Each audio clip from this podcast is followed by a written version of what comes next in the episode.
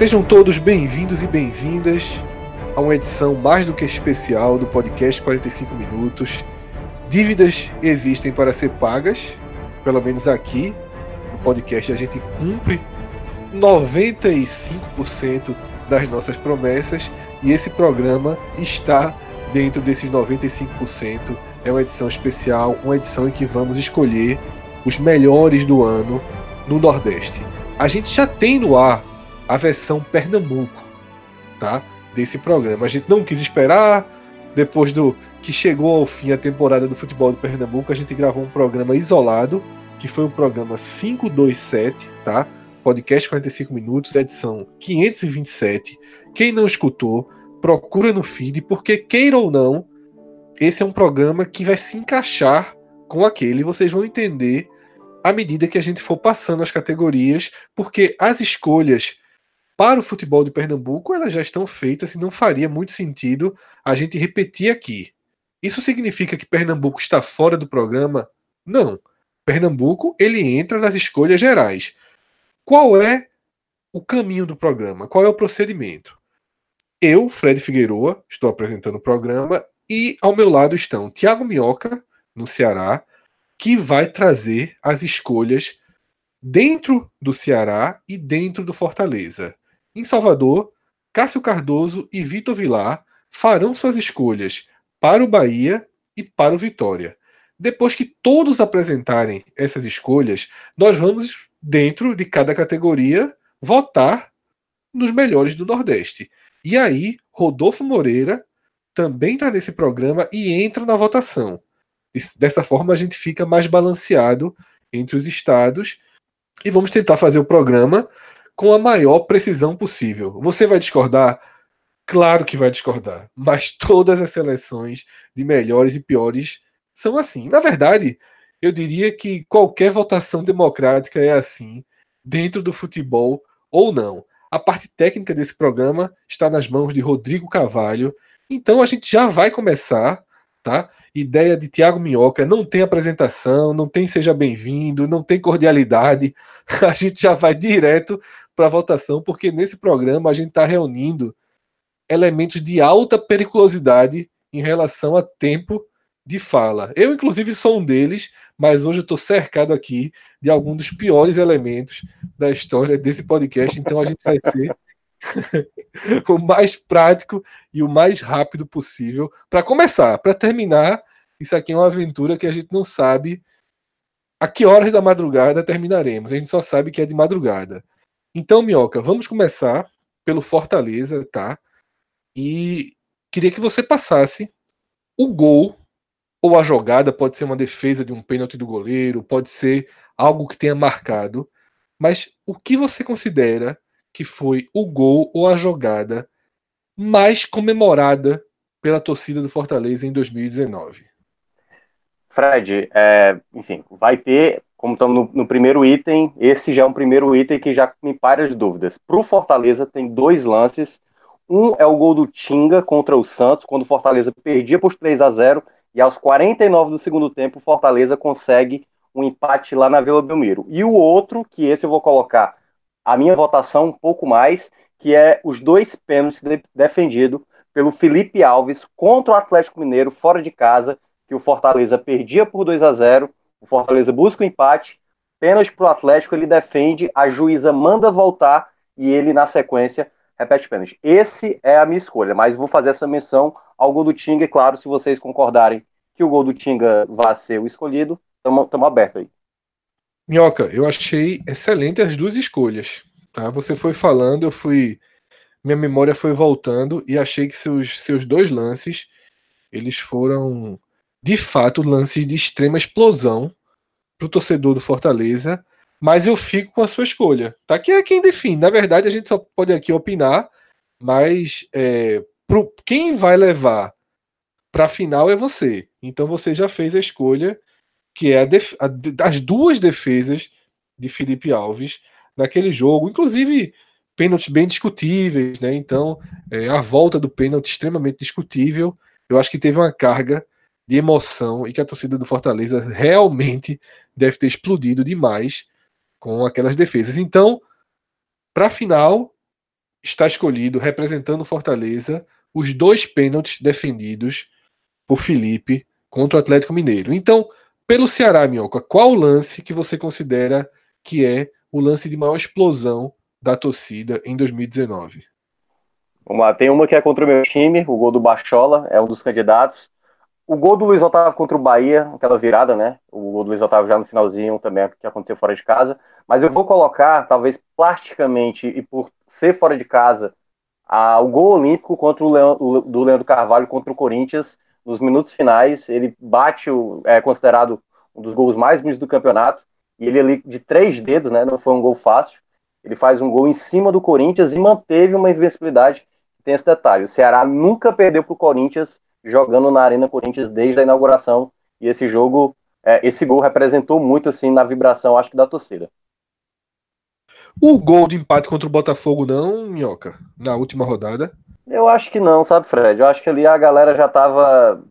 Sabe, eu, acho que o Cruzeiro já tava perdendo. As notícias de Minas já davam alguma é, tranquilidade, né? Eu acho que o sentimento do torcedor e acho que teve o gol do Matheus contra o Atlético Paranaense, mas de um modo geral, acho que ou o gol do Leandro Carvalho. Eu vou ficar com o gol do Leandro Carvalho. Mas o gol do, Luiz Otávio o gol do Bachola também foram bastante apreciativos, mas aquele gol, aquele gol contra o Corinthians, eu acho que tem a ver também, até pela plástica do gol também, eu acho que é, foi uma vitória muito importante, né? Porque foi a primeira vez que o Ceará teve uma vantagem, é, desvantagem grande, de dois gols, fora de casa, e foi buscar o empate lá na Arena Corinthians.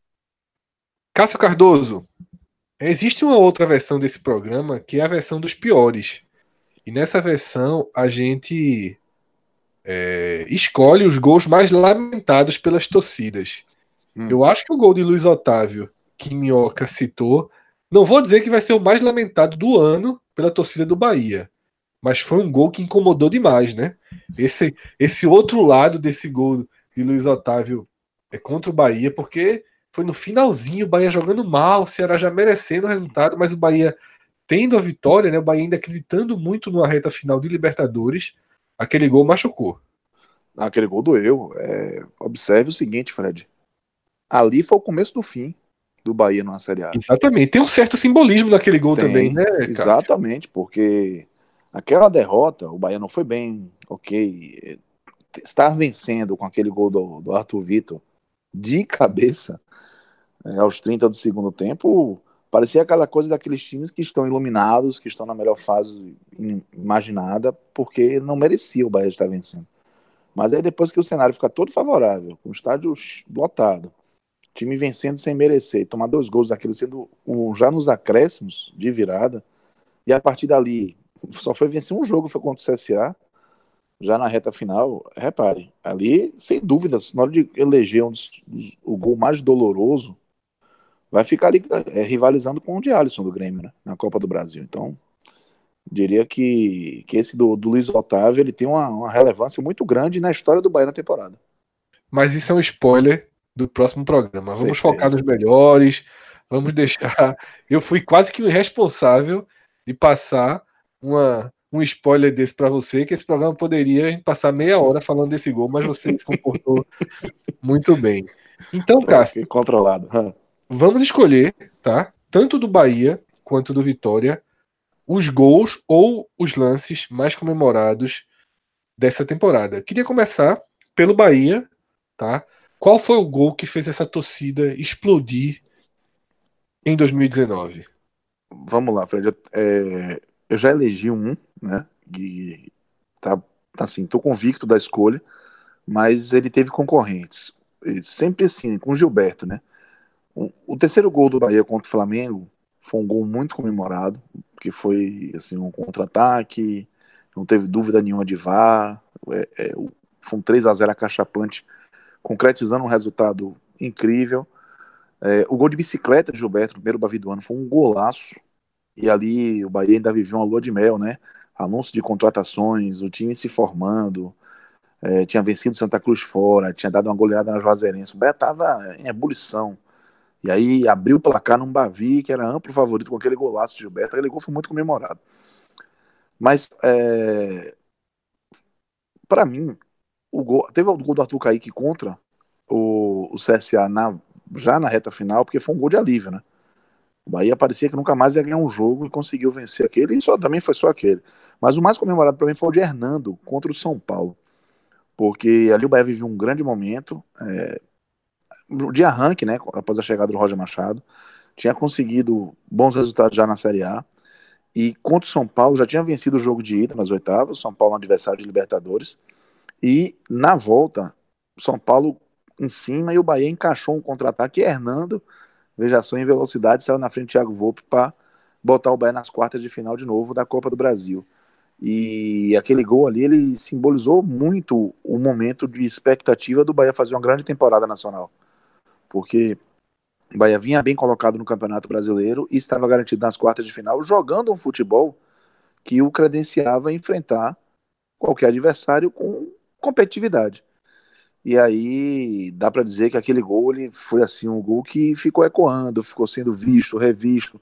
Ainda teve a narração de um torcedor, né, do, do Paulo Tavares, que ficou famosa, que é o, o, o, faz até de CBF por conta do valor de premiação, né, por passar de fase, que é um bom valor.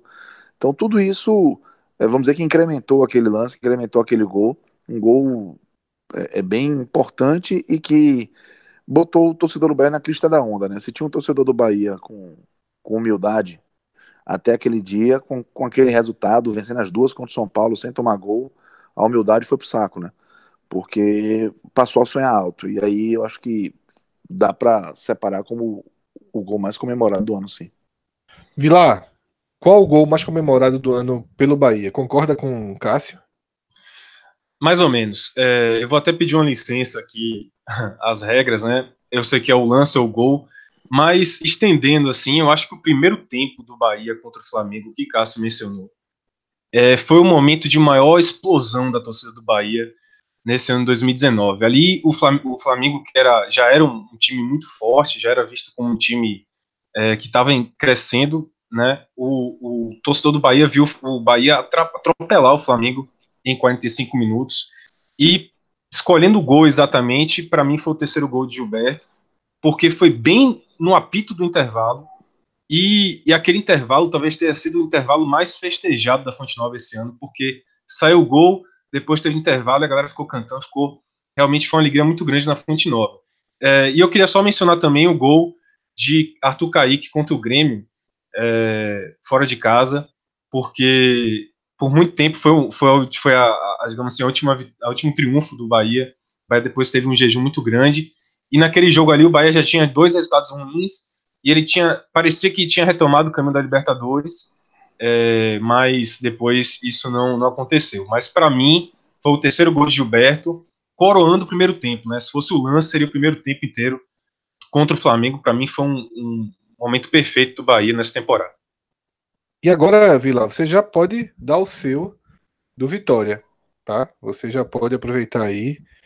Teve, teve algum lance que teve algum gol que a torcida comemorou de forma realmente rompendo aí o, o, a emoção e sendo um gol que simboliza o melhor momento do Vitória na temporada?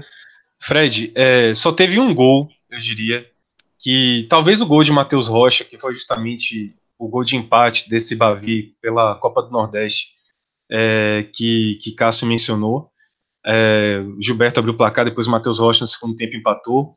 Mas ali era um outro contexto, o Vitória ainda não tinha é, caído na, na, na draga que entraria depois na temporada. Então, por isso, pelo contexto do Vitória esse ano ter sido mais de drama contra o rebaixamento é, contra a Série C, né, o rebaixamento, evitar o rebaixamento da Série C, o gol mais comemorado foi o de Carleto contra o Operário.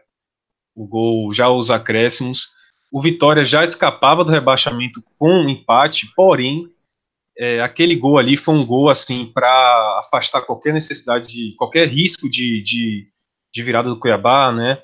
De, de uma derrota, de um resultado ruim, foi o gol assim de lavar a alma. Eu diria, Fred, que foi o último, único gol do Vitória que foi realmente, realmente comemorado, que teve fogos, que teve alegria do torcedor, e o torcedor depois do jogo foi lá tomar uma, foi festejar.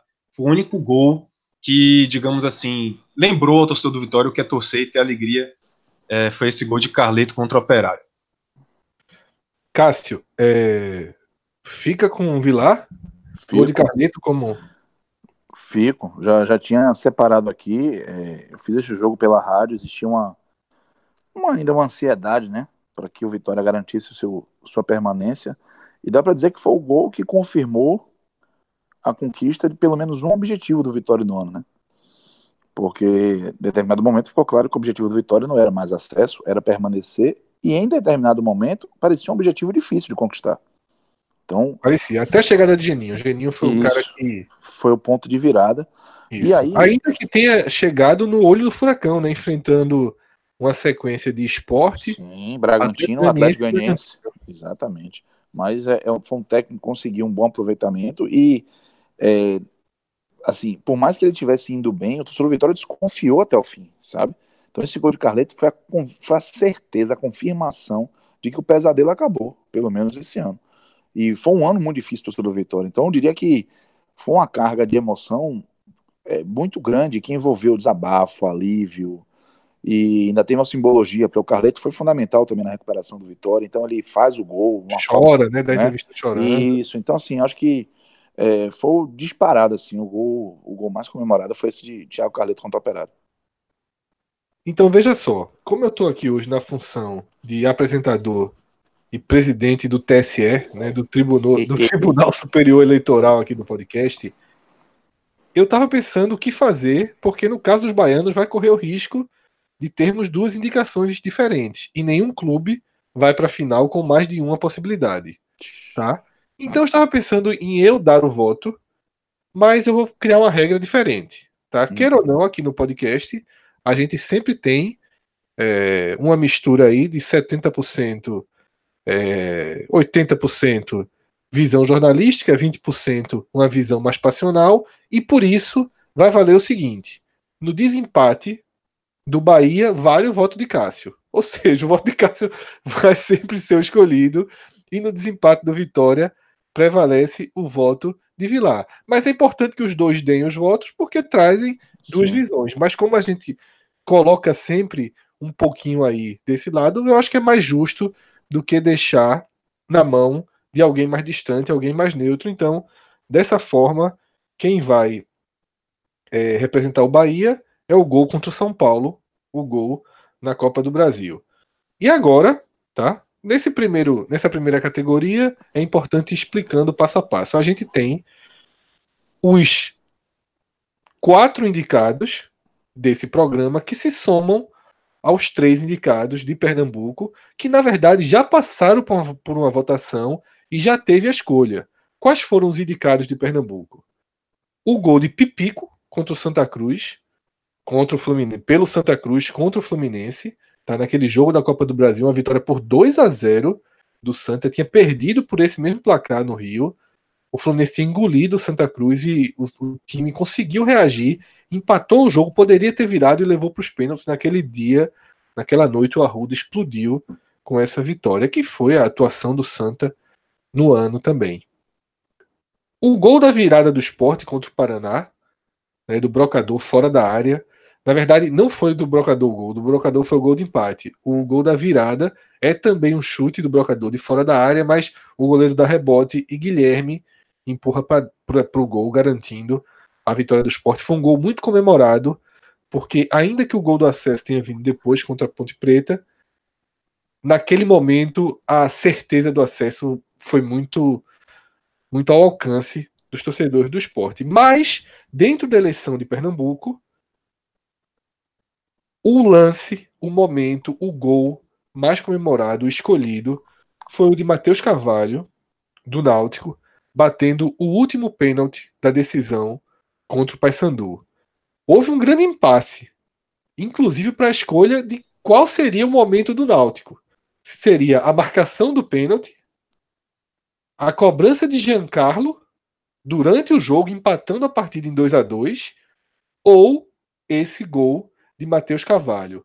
Dessa forma, Rodolfo ele vai abrir a votação geral, tá? Rodolfo, primeiro, eu queria saber se você concorda com a escolha do podcast de que daquela, daquela, daquela vitória, daquela classificação do Náutico, o grande momento foi o último. Foi o pênalti de Matheus Carvalho que bate e entra a torcida, invade o estádio imediatamente.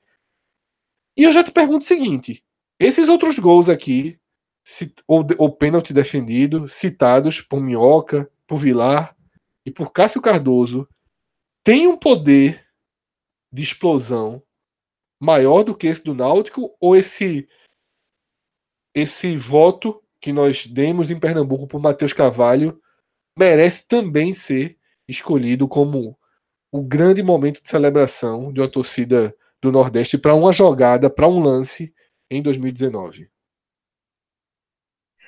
É, primeiramente, saudações aí aos amigos falantes, a regra, né? A regra aí sem educação hoje, viu, Rodolfo? A regra já é direto votando. Então vamos passar direto. Primeiramente, concordo, tá?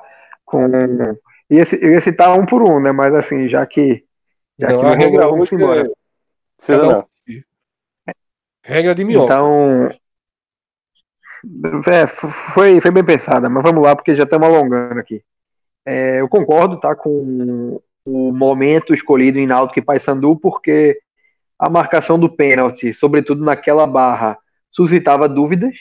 Né, uma barra onde aconteceu, é, onde se iniciou, eu vou parafrasear Cássio Cardoso, o começo do fim na Batalha dos Aflitos, né, com o Ademar perdendo um pênalti, então havia insegurança aí. E a conversão é, da cobrança por Jean Carlos, ela, por mais que tenha despertado um, um, uma grande euforia, ainda havia uma, uma série de cobranças a serem batidas e a, a, o, o, fato do, da partida ter sido empatada, ela não teria nenhum valor caso o Náutico fosse derrotado nos pênaltis. Então, é justamente na cobrança de Matheus Carvalho, né, na, na cobrança derradeira, que a gente pode concentrar toda a emoção daquela tarde, noite é, no estado dos aflitos. Então acho que foi um momento apropriado e sim, é, eu acho que acaba sendo tá, o, o momento de maior êxtase no futebol do Nordeste esse ano por um, uma questão contextual, né? Num em termos de campeonato, o que foi trazido por Minhoca, de você é, ter momentos relevantes numa Série A, ou talvez o que foi trazido por Vilar com relação ao Vitória, porque você permanecer na Série B e subir de uma Série C, na prática tem o mesmo peso.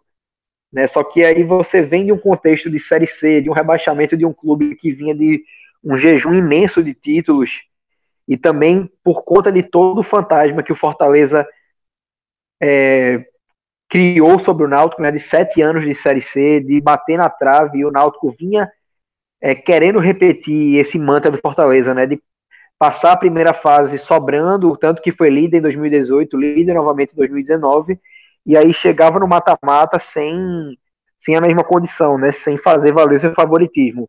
E aí o gol de Matheus exorciza isso. Então eu acho que do que foi citado aí, talvez o único lance com um viés similar fosse o gol de Hernando, por ser um gol classificatório, mas apesar de ter tido um grande valor, como o Cássio já trouxe para o Bahia em termos de projeção nacional, eu acho que não se comparou ao que aconteceu no Estado dos Aflitos por conta do peso do resgate, né? Enquanto o Bahia era o início de uma possível projeção, que inclusive acabou não acontecendo, no caso do Náutico, ela foi a concretização de um resgate que vinha sendo desenhado desde 2018. Então, acho que com alguma sobra ainda, acaba sendo o gol do Nordeste nessa temporada. Eu já passo para Vitor Vilar com 2 a 0 no placar, tá? Eu acho que é... até a reação pós-gol, tudo que acontece depois que a bola entra, já é bem significativo. E mesmo sendo algo de uma série C, emoção não se não se mede por divisão, né? Vários outros critérios que a gente vai trazer hoje, várias outras categorias, estar na divisão abaixo pesa profundamente. Mas para emoção não. Então, eu já passo para você, Vilar, com 2 a 0 para esse gol de pênalti do Náutico que fechou a classificação sobre o Paysandu. 3 a 0, porque, rapaz, sofrimento na vida de torcedor, ela, o sofrimento ele fala muito, né? Muito mesmo. Então, eu, eu vou até falar o seguinte, eu acho que um gol como esse que livra um, um, clube como o Náutico, tão importante da Série C, pelo fato de estar na Série C, ele ganha até mais um peso do que, por exemplo, um, um acesso da B para A. A Série C é muito sofrimento. Então, eu acho que é, é, unanimidade, assim, eu acho que vai dar unanimidade aqui, spoiler. Mas, é, até pela reação, como você falou, só teve um gol no Nordeste que teve vazão de campo. E foi o gol do Náutico. Então é 3 a 0 Alguém vai contra? Na verdade, eu queria só colaborar mais aí, porque uma coisa que o João falou no pod, né, depois do acesso, ele disse que a cada coisa que ia acontecendo, né, ele não vibrava, né, ele, ele não vibrou quando teve a marcação, não vibrou quando a bola entrou, quando empatou a partida, e só na última cobrança que o homem realmente explodiu, né, e ainda a gente tendo o Rodolfo lá na ambulância, eu acho que tudo isso, cara, não tem como não ser, talvez o lance, assim, é, com certeza, o lance da temporada do Nordeste é esse, essa, esse acesso, né? Depois da cobrança do pênalti, a torcida invadida, sem sombra de dúvida, o lance do Nordeste na temporada. Cássio, eu, se você eu, tiver outro voto com essas explicações todas, não, eu já mudaria e diria que era eu, o de eu vou, Não, eu vou incrementar aqui o, o que eles disseram com, com duas percepções bem particulares acerca desse sentimento que o João trouxe e que eu concordo. É, emoção, ela não tem. Ela não tá na divisão, ela tá no, no objetivo, na angústia, no nível de, de intensidade que aquele resultado vai provocar no dia a dia, no coração mesmo. Então, assim, eu lembro quando o Bahia subiu da Série C para a Série é, B, e na verdade o gol que colocou o Bahia em condição de empatar com o Vila Nova no jogo até que caiu a Fonte Nova, foi um gol de Avni contra o ABC, e eu saí extasiado da, da Fonte Nova, parecia que eu estava acordando de um pesadelo. E aquilo nem era o gol ainda da classificação. E essa história do, que João contou, eu identifiquei muito quando o Bahia passou 10 anos sem ganhar um campeonato, um título sequer. O Bahia foi para a final em 2012 contra o Vitória, precisando só empatar. É, o time de Falcão botou, tô, saiu tomando 1 a 0 virou para 2 a 1 no intervalo do jogo e parecia que estava tudo encaminhado, porque o Bahia, inclusive, jogava melhor que o Vitória naquele ano. E aí, o Vitória virou o jogo muito rápido no início do segundo tempo e eu tive a impressão de que aquilo era eterno. Tanto que o Dionis empatou para o Bahia aos 25, 26 do segundo tempo. Eu não comemorei o gol. Eu encostei de novo na numa muretinha que tem Pituaçu e fiquei lá olhando para baixo com as pernas bambas, só me concentrando para não cair. para ver, não, fica em pé, fica em pé, que vai ter jogo ainda, tem jogo aí, tem jogo aí. Eu nem comemorei o gol. Então, assim, eu tenho muita noção, juntando essas duas vivências, do que pode ter passado na cabeça do João naquele momento. E de muitos torcedores do Náutico. Então, assim, eu não tenho dúvida nenhuma. E eu digo mais até, se fosse botar uma ordem dentro do, do estado da Bahia, por mais que tenha sido muito interessante e muito feliz aquele momento do Hernando, o gol de Carleto foi mais comemorado que o gol de Hernando. Então na Bahia já não seria o, o, o de Hernando, entendeu? Na comparação. Então eu vou com, com o do Náutico aí, sem, sem dúvida alguma. Acho que está muito bem escolhido. Então a gente já vai tá, para a segunda categoria, que é o jogo do ano. Acontece muito e é muito comum de vir associado, tá? É, são duas categorias que, na maioria das vezes que nós fizemos essas escolhas, o voto do lance do gol, da jogada mais comemorada, vem junta com o gol do ano. Aqui em Pernambuco, tá? aconteceu exatamente isso. A gente falou de Santa e Fluminense, de Náutico e Paysandu, de Esporte e Paraná. Tá? Eu não me lembro aqui agora, tá me fugindo se, nessa, se nessa categoria acabou sendo Esporte e Ponte. Mas, Cardoso, hum. pela, pela, sua, pela sua percepção, vai ter essa. No Vitória, eu acredito que sim. No Vitória, eu acho que vai ser apontado pelas mesma pela mesma razão do gol de do que significou o gol do Carleto vai ser apontado é, o resultado contra o Operário. Mas do Bahia, não sei. Qual você define Rapaz, como jogo do Bahia? Vamos lá, né? Do Vitória acho que você vai ter uma surpresa. O jogo do ano em importância, tá? Depois a gente vai ter a, a categoria jogo do ano em atuação. Qualidade Sim, de atuação. A gente tá fazendo Exatamente. peso, né? Aquele jogo que o cara saiu do jogo e disse, cacete, esse foi o jogo do ano de forma positiva, tá? Não de forma Sim. negativa. Vamos lá. O do Bahia, para mim, foi Bahia e Flamengo, certo? Porque é, o Bahia e Flamengo ele teve uma simbologia muito grande é, pro torcedor do Bahia, sabe?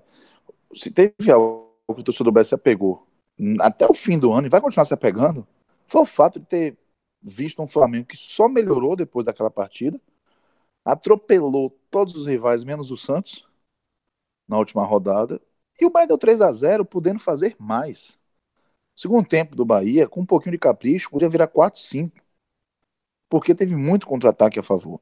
Então esse 3 a 0 do Bahia no Flamengo, com três gols de Roberto, um hat-trick no primeiro tempo, ele é, é, assim, de uma simbologia, e eu concordo com o que Vilar falou, o intervalo foi muito festejado naquele jogo, foi a Fonte Nova passou o intervalo todo em polvorosa, cantando.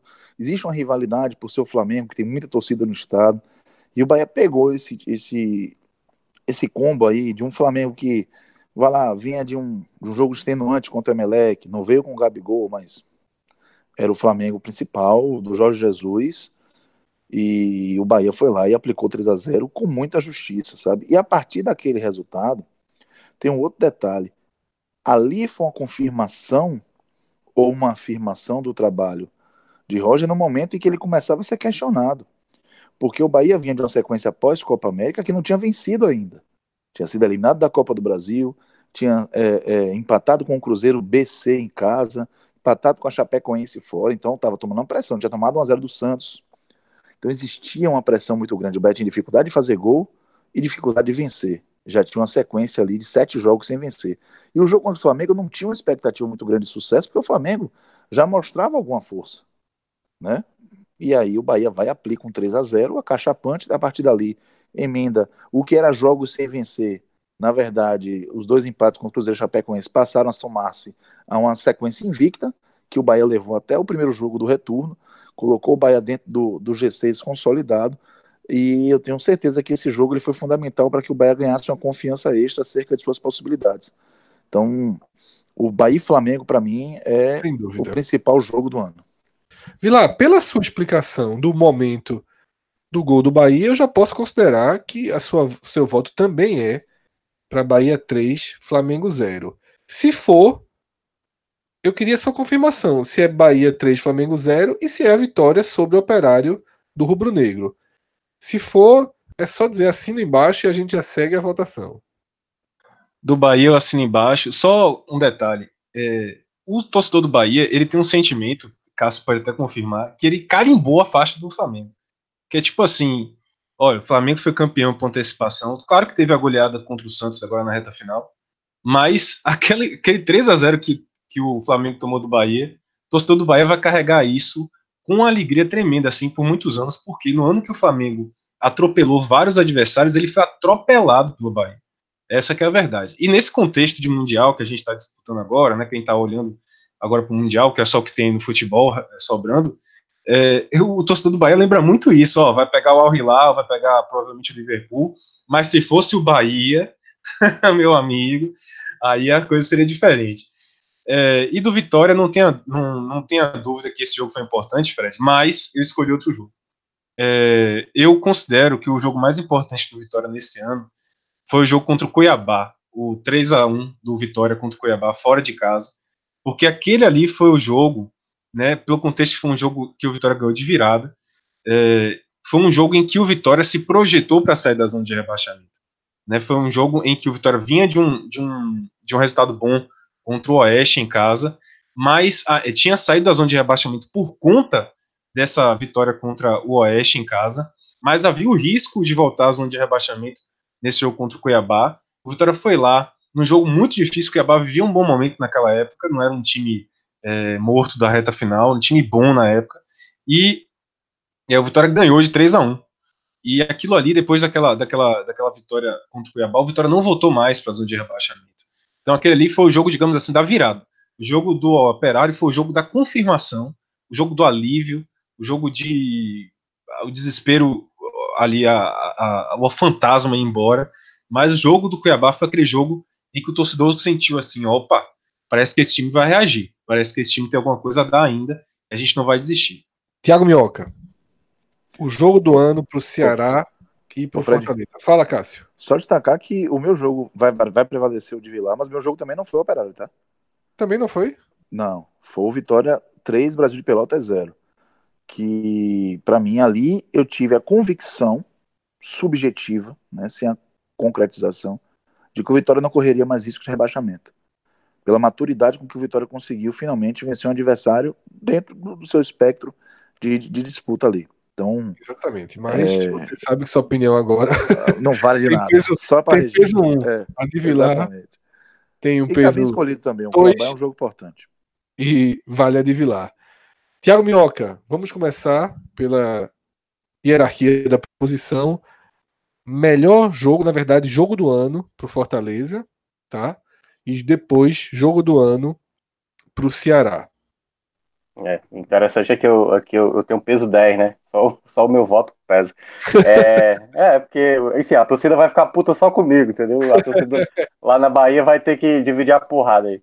É, cara, é, do Fortaleza, é, a partida contra o Santos, faltando, eram quatro rodadas, essa vitória sobre o Santos era o Santos que vinha de sete jogos sem perder, numa reta final muito boa, passando o Palmeiras, o Santos, e o Fortaleza, em todos os prognósticos que eram feitos, assim, mais realistas, todo mundo imaginava que aqui era uma derrota é, confirmada. Essa vitória contra o Santos garantiu a permanência matemática do Fortaleza, uma vitória de 2 a 1 um jogo muito difícil e ainda tendo o Rogério Ceni desafiando o seu principal, é, digamos, o seu, o seu mestre, né? Porque o Rogério Ceni se espelha muito no, no São Paulo e era o Santos o segundo colocado do campeonato, né? Como eu falei, sete jogos sem ganhar. Então, esse é o jogo do Fortaleza mais importante da temporada, porque selou a permanência e ainda sobre uma equipe que estava brigando na parte de cima no campeonato. Ô, Mioca, é, já que seu peso é 10, eu posso pelo menos contrapor, né? Eu... É, não. É. Deixa eu te perguntar uma coisa. É... A vitória sobre o Bahia, coroando o ano, coroando tudo, garantindo o clube no, entre os 10 e garantindo o clube como o melhor posicionado no Nordeste. Não passou, não. Passou pela tua cabeça, tu ponderou, porque para mim tem tanto simbolismo num jogo só. Não, é, tem, cara, mas eu acho que, como a gente tá olhando também, eu acho que até, tipo, tem a questão, obviamente, como você falou, a importância, né? Que aí ali era ficar. Mas, por exemplo, se empata o jogo, o Fortaleza já seria o melhor do Nordeste, aquele jogo contra o Bahia. É, Empate já é, bastaria. E eu acho que a vitória do Santos, não, a vitória do Santos é porque o Fortaleza vinha de uma boa sequência, venceu o clássico, empatou contra o Inter, quase venceu o Inter fora de casa. Mas esse jogo contra o Santos era um jogo que, que fez do Fortaleza, primeiro, permanecer e colocar o Fortaleza assim, mas muito é, numa condição de, de permanência, aliás, de, de vaga de Sul-Americana. Ele foi para a décima colocação ao final dessa rodada e o que era já uma, a primeira metade da tabela, que o Fortaleza nunca tinha alcançado.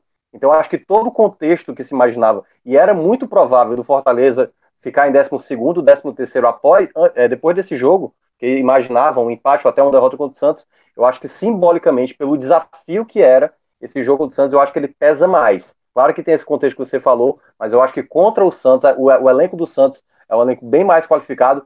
Lembrando que quando pegou o Bahia, era um Bahia já, né, oscilante. Baixo, né? É, então eu acho que o Santos, vindo de sete jogos sem perder, né? A vitória ainda... é mais impressionante. A vitória é mais é. impressionante sobre o Santos. E ainda goleou o Flamengo na última rodada, eu acho que pesa muito.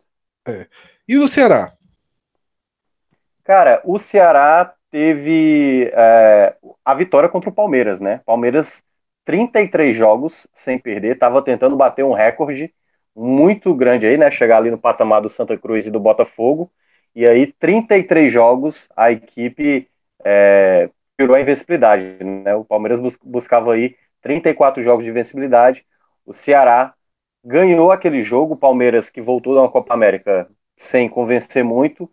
Essa derrota foi quando deu uma crise grande no Palmeiras, que depois culminou até na demissão do Filipão. Então, esse jogo do Palmeiras, 2 a 0 na Arena Castelão, para mim foi o jogo mais importante do Ceará, em que pese teve algo, o clássico rei e tudo mais, mas eu acho que esse, concordo, é. o, torcedor, é, o torcedor do, do Ceará acho que fica mais é, orgulhoso de terminar a temporada tendo vencido um Palmeiras com a qualidade de elenco que tem.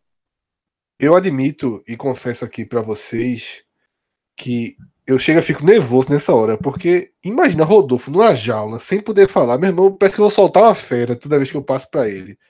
O cara ouve 15 minutos de comentário, fica trincado dentro da jaula. Na hora que eu vou soltar o homem agora, eu chego e fico nervoso. Porque vem, vem muita palavra, vem metade do dicionário agora.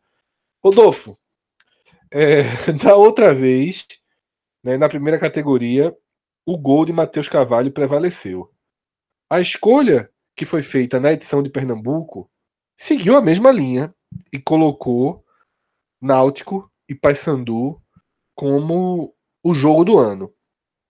Você segue a linha de raciocínio e considera que Náutico e Paysandu é o jogo do ano também do Nordeste ou algum dos argumentos apresentados aqui eles te convenceram do contrário, tá? Eu queria a tua visão aí sobre qual o jogo do ano dos clubes do Nordeste. É, é sim, Fred. Só que na verdade tem um lado positivo para tua preocupação, que é que a minha argumentação ela é bem poupada nesse caso, porque basta qualquer ouvinte voltar aí para o meu primeiro comentário a respeito do gol para entender a justificativa. É o jogo mais plástico do ano? Não. É o jogo mais empolgante é, na construção da partida? Não, porque é, o Paysandu faz 1 a 0 de forma despretensiosa, faz 2 a 0 no momento frio do jogo das duas equipes, o Náutico diminui sem muita organização e vai, assim, até o momento do pênalti, abafando o Paysandu, mas sem conseguir construir possibilidades. Então, a, até o gol de empate de Jean Carlos não era uma partida que empolgava, apesar de ser um jogo nervoso. Tá? Então, não foi um jogo bonito, não foi um jogo empolgante, só que o peso, e aí, se, se esse é o nosso critério é, mor, eu diria que não resta dúvidas por conta do que já foi dito, né? Do peso de você deixar uma série C, de você não poder medir uma emoção por estar numa divisão tão inferior, é, porque, pelo que representa para um clube dentro do contexto de um Náutico que vinha desgastado perante sua torcida, a imprensa, é, o próprio mercado de atletas. Então, na soma dos fatores, se, se a gente pesa é, o que representa para o clube a partida em si, eu acho que é o maior jogo do Nordeste, tá? Agora, ressalto novamente, não foi um jogo bonito, não foi um jogo empolgante, foi uma partida que os eventos finais Sim. e a reação a eles deram uma conotação colossal e essa foi uma conotação merecida em virtude do, do peso que havia em você reverter o que estava para acontecer, que era é, Caiu, velho. Veja que alegria nós tivemos. Nocaute. Nocaute. Ele não ia parar, ele disse que não precisava argumentar, mas precisou que a internet derrubasse. Não sei se foi o Rodrigo que mexeu aí, se cortou a internet dele. Duvido nada, Rodrigo é perverso. com a seguinte argumentação. Dizer, não, nem preciso dessa vez explanar muito, porque já estava em caiu. Né? Mas enfim, Deus está ouvindo e ajudando a gente aí a terminar esse programa. e deu um corte. E digo mais, dessa vez, dessa vez eu Discordo. não vou seguir a linha não, tá? Meu voto é o seguinte, eu acho que o que o Flamengo fez depois de Salvador multiplicou muito o peso daquele jogo. Como o Vilar falou, tá? É, o torcedor do Bahia é, vai ter um peso histórico daquele jogo durante um bom tempo. Se o Flamengo for campeão do mundo, então nem se fala. Jorge Jesus, numa recente entrevista dele, citou aquele jogo. Tá? Eu acho que assim. É... Eu entendo o peso do Náutico, mas a carga a emoção, eu acho que ela foi posta na primeira categoria. Na segunda, eu acho que entra um pouco também dimensão. E uma vitória por 3 a 0 sobre esse Flamengo, tudo bem que não era esse Flamengo no seu melhor momento, mas já era esse Flamengo. Porra, foi mal. Eu fiquei falando, não vi que tinha caído. Alguém sabe dizer em que ponto caiu? Não, tu foi. Tem direito a vala, mas não, Rodolfo. A gente já seguiu. É... A justiça ah, foi não, agora... Pode voltar pra jaula. Pode voltar pra jaula. Beleza, beleza. Aqui, meu amigo, como diria Faustão, quem sabe faz ao vivo. Então, meu voto, tá? Pelo peso é, que o, o, a história de 2019 trouxe, eu fico com Bahia 3, Flamengo 0 como o jogo do ano. Por isso que eu falei, porque eu acho que a emoção ela entra muito na primeira na primeira categoria, mas nessa tem um peso do, da dimensão do jogo e é um jogo maior, tá? Um jogo do Bahia com Flamengo, com grande público teve, é um jogo maior. Fala, Thiago. Eu vou, eu vou empatar e vou passar essa bomba pro Vilar. Eu vou ficar com, com o Rodolfo, porque tem, eu acho que são, tem, a gente tem várias formas de analisar esses dois jogos, que acho que são os dois jogos que foram mais marcantes mesmo do Nordeste. Porque, de um lado, é exatamente você bater uma potência como o Flamengo e deixar um Flamengo zureta mesmo, sem entender o que aconteceu no primeiro tempo. O que o Bahia fez no primeiro tempo contra o Flamengo foi uma coisa impressionante. Muita gente nem acreditava. Era vendo ali, que o Flamengo tinha metido a goleada de seis rodadas antes. O do, o do Náutico, eu, eu acabo escolhendo mais, porque quando se deu o duelo de Náutico e Paysandu, já era um duelo pesado, meu amigo. Era muito pesado porque eram duas equipes muito tradicionais. E aí, todo o contexto do jogo, a maneira, eu lembro do, do lance do Camutanga salvando, que poderia ter mudado totalmente o rumo do jogo ali.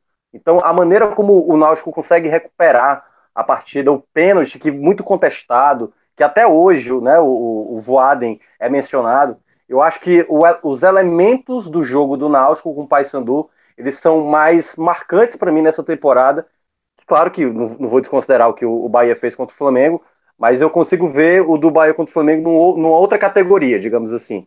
Eu acho que como o jogo mais importante, que valeu acesso, que valeu tudo que representou ali dentro de casa, né? o Náutico voltando a jogar dentro de casa, eu acho que esse contexto todo fez da partida uma partida mais memorável do que a do Bahia contra o Flamengo, e agora eu deixo na mão do Vilar para decidir.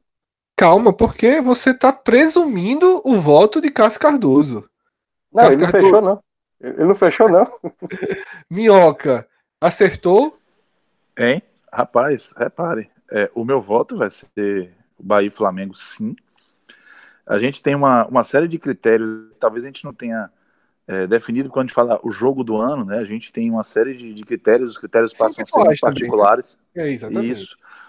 Mas, é, dentro do meu critério, eu vou muito pela sua lógica, Fred. É, o critério da, da, emoção transmitida, até da relevância, ficou muito claro com a, o gol mais comemorado. Quando eu vou para Bahia e Flamengo, além do, do, do, do, jogo ter sido realmente surpreendente, do, de ter carimbado um Flamengo que depois se mostrou avassalador, tem uma simbologia ali de demarcação de território, de relevância do futebol nordestino que eu acho que até engloba também dois grandes resultados que o, que o Minhoca trouxe, do, do Ceará contra o Palmeiras e do Fortaleza contra o Santos, mas talvez o que tenha mais carimbo de respeito ao Nordeste foi esse é, 3 a 0 no Flamengo, sabe? Porque, assim, a gente vive um momento em que o futebol nordestino está conseguindo uma afirmação com clubes organizados, clubes que estão crescendo. É, a gente percebe o Rogério Senna ficando no Fortaleza em vez de ir para o Atlético Paranaense, um Diego Serri ficando no Bahia em vez de ir para Palmeiras, um Roger Machado nem considerando algumas propostas que vêm de fora. E esse Flamengo, que é o principal clube do ano no Brasil, sem dúvida alguma, ele o tempo todo lembra, não é só o torcedor do Bahia. O Flamengo lembra disso, o Jorge Jesus lembra disso. O Jorge Jesus cita o Roger volta e meia como um grande trabalho. Eu acho até que exagera em alguns momentos, né? Porque o, o Roger não conseguiu manter isso.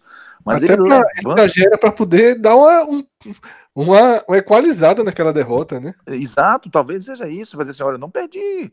Entendeu? Então, assim, a forma como. É... E esse jogo ele tem um aspecto de, de lembrança que se a gente botar na mesa, e aí tem um peso de, de ser um jogo de Série C, o Náutico Paysandu, que no caso o Brasil todo assistiu aquilo, sabe? A, a assistiu aquele evento. Falou, teve essa carga de Nordeste, foi falado isso no jogo, foi discutido, Exatamente. teve resposta depois do Flamengo, copinho. Tá?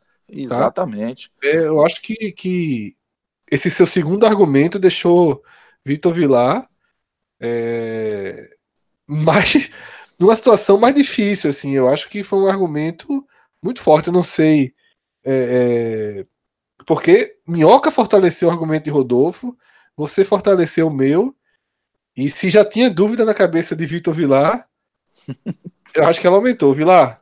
Não tive dúvida em momento nenhum. Não tive dúvida em momento nenhum. Meu voto desde, desde sempre seria 3 a 0 Bahia no Flamengo. Por quê?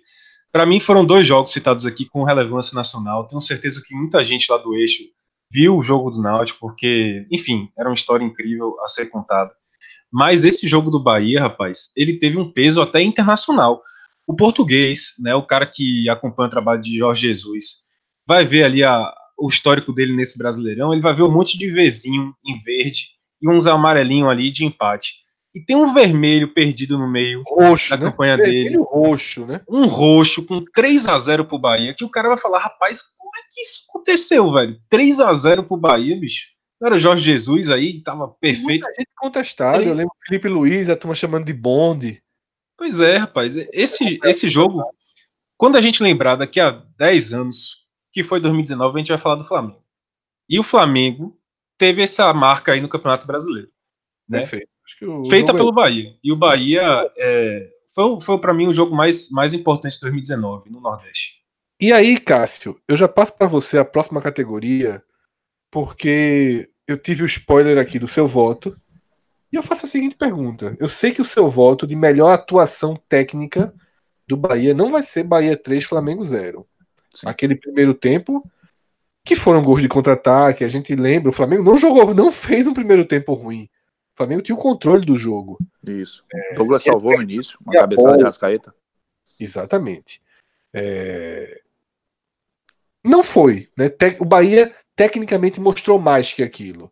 Então, qual é o jogo que você coloca como a grande atuação técnica do Bahia na temporada? Olha, Fred, é, esse jogo do Bahia e Flamengo, ele, ele, ele é muito sedutor, né? Pra gente, é, vamos dizer assim, escolher dentro dele uma série de, de momentos importantes, interessantes do Bahia no ano. E realmente é sedutor. né? Você olha o jogo do Bahia e diz assim, o Bahia mereceu ganhar demais do Flamengo. Mas um jogo que me chamou a atenção pela capacidade de imposição do Bahia, até buscando que o Bahia fizesse isso em algum momento, e eu senti a falta do Bahia fazer isso em algum momento, foi o Bahia 2 a 0 no Botafogo, o segundo jogo do retorno. Aquele jogo, eu tive a oportunidade de fazer pela rádio, e eu lembro que na escalação, foi um dos últimos jogos do Eduardo Barroca, e ele errou na escalação. Ele tirou a intensidade da marcação do meio campo do Botafogo, e eu até falei que isso era bom, bom para o Bahia. Mas eu não esperava que o Bahia fosse ter uma capacidade tão grande de aproveitar aquilo. E apesar da primeira grande chance do jogo ter sido do Botafogo, uma saída errada do Douglas, que o, o jogador da base do Botafogo jogou por cima e o Juninho tirou em cima da linha, o Bahia foi muito melhor. O Bahia conseguiu fazer 1 a 0 com o Arthur Vitor, uma jogada que veio da esquerda, com Elber, com, com, com Moisés. Depois o Bahia armou a arapuca do contra-ataque, sem tomar sufoco atrás, e aí o Gilson foi expulso, com o Bahia já melhor. O Bahia seguiu criando oportunidades, terminou o primeiro tempo 1 a 0 voltou para o segundo tempo, e aí veio a confirmação de que aquele jogo o Bahia deu uma aula de condução de partida. Já que era superior, já que tinha um homem a mais, o que é que você faz? Você sufoca o adversário. E o Bahia fez isso, o Botafogo passou 30 minutos sem botar a bola no seu campo de ataque sob sua posse. Com o Bahia em cima, o Bahia ampliou com o Elber. Aí perdeu algumas oportunidades. Lá para os 30, 35, o Botafogo teve um escanteio, a bola foi cruzada, sem perigo, e o Bahia, cara, foi tirando o pé, já que via que o jogo estava resolvido. Mas eu lembro de ter destacado a atuação do Bahia como uma atuação irrepreensível, porque o Bahia conseguiu finalmente transformar uma superioridade teórica em uma superioridade prática, que não aconteceu em diversos momentos, a gente não viu isso contra times como o Havaí, como contra o CSA, é, a própria Chapecoense, o Bahia não conseguiu, em diversos momentos da temporada, pegar uma evidente superioridade na teoria e colocar na prática em campo, seja com o Anderson Moreira, seja com o próprio Roger. E nesse jogo contra o Botafogo, para mim, o Bahia foi irrepreensível. E isso me chamou a atenção. É, lamentável que tenha sido o último resultado positivo do Bahia em casa, né? Foi esse 2 a 0 contra o Botafogo no, no retorno, segundo jogo do retorno. Mas se a gente pega o jogo e olha o que o Bahia fez no Botafogo, o 2 a 0 foi assim, foi muito generoso com o Botafogo, né? O Bahia perdeu lá seus gols, mas é, não teve a menor chance do Botafogo, a menor chance do Botafogo reagir na partida pelo que o Bahia fez. E aí eu acho que isso é, me chamou muita atenção. Por isso que eu destaquei esse jogo contra o Botafogo como a melhor atuação do ano em qualidade técnica do Bahia. Vilar, Cássio Cardoso falou tanto que fica até difícil, né? O cara querer colocar outro jogo na mesa. Ele se apegou tanto aí, tá dormindo abraçado com esse com essa vitória sobre o Botafogo, mas você vai vai contrariar. Vou não. Inclusive, meu voto não vale nada. né? Então. eu só ia citar os jogos esse, contra o São esse meu Paulo. Critério, esse meu critério teve, teve esse, esse peso, né, velho? Assim, que na verdade é um critério que acaba com o voto do outro. E Transforma- evitou um desastre, né? Porque imagina essa gravação com os argumentos. Eu vi lá para depois ir para o ambiente regional. Eu já pensava assim, Não, não, não vou contrariar a Cássio, não. Só ia citar os jogos do São Paulo contra a Copa, na Copa do Brasil contra o São Paulo, que foram jogos muito bons do Bahia também. E, e é isso. Parabéns. Então escolha o, a melhor atuação técnica do Vitória, tá? Invalide o voto que vai estar por fim de Cássio Cardoso. Pois é, inclusive vou falar algo que Cássio já falou. Foi o 3 a 0 do Vitória aqui contra o Brasil de Pelotas no Barradão. Cássio já falou bastante desse jogo, né? Foi um jogo que o Vitória sobrou, assim. Foi um jogo que o Vitória foi superior realmente na Série B. Talvez o único jogo. E só um detalhe, né? O Vitória só ganhou duas partidas de goleada, entre aspas. Se a gente considerar que goleada é a partir de três gols de diferença. Foi esse jogo contra o Brasil de Pelotas e um jogo pelo Baianão, 4 a 0 sobre o Jequié. Só que um é o Jequié rebaixado do Campeonato Baiano, outro é pela Série B. Então não tem muito o que dizer. Foi 3 a 0 sobre o Brasil de Pelotas. Cássio Cardoso, Também. 3 a 0 no Brasil de Pelotas. exatamente. Olha, uma forma de você fazer seu voto valer. Você reforça o. E assina embaixo aí. Mas lá isso ser sacana, porque é, já cê, eu, eu mandei os arquivos antes. É, o Brasil É verdade, foi- verdade. Você é o foi único- muito. Você é o único cara que documentou seus votos anteriormente. Ainda tomei outra bocadinha. Mas é isso, foi 3x0 pro Vitória. Foi. Foi, foi elogio. Aí você perdeu um dia de vida aí pela injustiça. Tiago Minhoca. Vamos lá, enquanto o Cardoso aí atrapalha nas coisas aí. Vamos lá. É, Ação do ano, jogo, tá? é, Tecnicamente, melhor- do Tá. Fortaleza e do Ceará.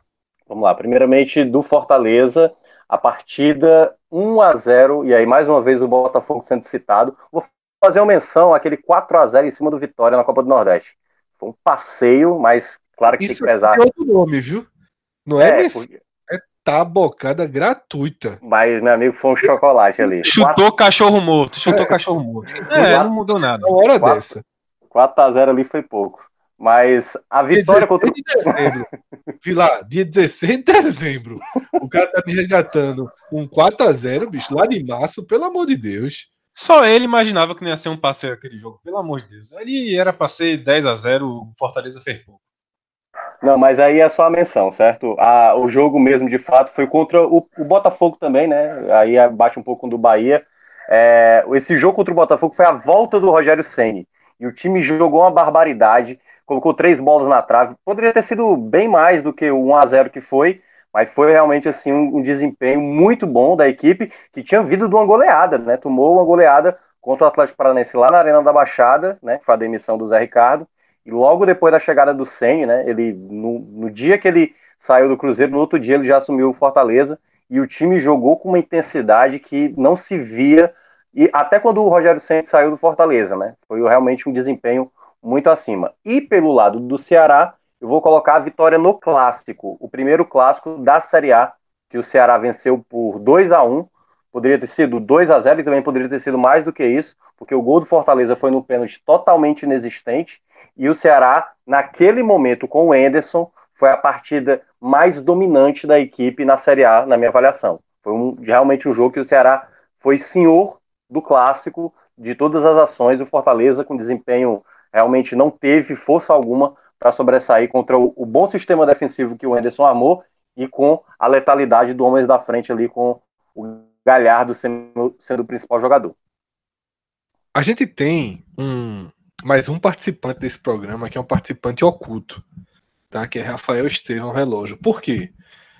Porque, por algum motivo, nós gravamos o, o especial de Pernambuco, mas a lista se perdeu. Então a gente recorreu à memória sempre muito eficiente de relógio e ele que está me passando aqui pelo WhatsApp as escolhas no programa de Pernambuco.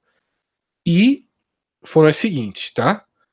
Ceará 0, Náutico 2, jogo que Minhoca lembra bem, jogo que causou uma crise no Ceará, que passou por Lisca, chegou na diretoria, uma decisão bem controversa do Ceará de poupar jogadores para essa partida da Copa do Nordeste. Então, essa vitória do Náutico fora de casa, ela foi escolhida a atuação do ano do Náutico.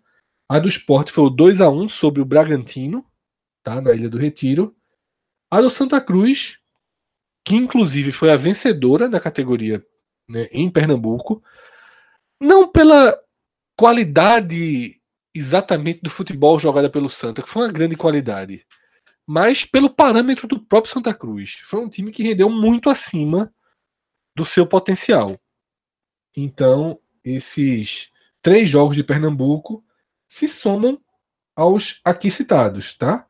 Fortaleza e Botafogo, Bahia e Botafogo, Vitória e Brasil de Pelotas e Ceará e Fortaleza. Para mim, até pelos argumentos aqui, é a categoria de voto geral mais difícil, tá? Eu vou abrir votando por um simbolismo. Eu vou votar aqui por um simbolismo. Já que Minhoca quis colocar como símbolo desse Fortaleza de Rogério Ceni parte 2, que foi melhor do que o Fortaleza de Rogério Ceni parte 1. Essa partida de reestreia, eu vou transformar esse jogo na melhor atuação do Nordeste pelo simbolismo, tá? A vitória sobre o Santos, que ele citou como jogo do ano do Fortaleza, poderia estar aqui. Poderia estar aqui também. E se tivesse aqui, pelo grau de dificuldade, eu estaria votando de forma mais convicta. Porém, vou votar no simbolismo, tá? Um pouco pelo jogo, um pouco pelo conjunto da obra e dessa forma eu abro a votação e já passo para Minhoca, é, até por uma estratégia minha de já tentar abrir um 2 a 0 Minhoca, vai vai com 2 a 0 aí para o Fortaleza nesse jogo. Sim, vou colocar esse 2 a 0 porque é, esse jogo é muito significativo. O próprio Ceni falou isso depois do, do, do, último jogo, né, no, contra o Bahia. Ele menciona que aquele jogo contra o Botafogo, ele não dormiu, ele já veio, já no, no mesmo dia, não treinou nem nada, só foi para o banco lá e deu para ver claramente naquela partida realmente a simbologia de treinador, torcida, treinador, jogadores. Foi uma postura de um time que fazia tempo que Fortaleza não tinha tamanha entrega, e isso resultou nos jogos seguintes.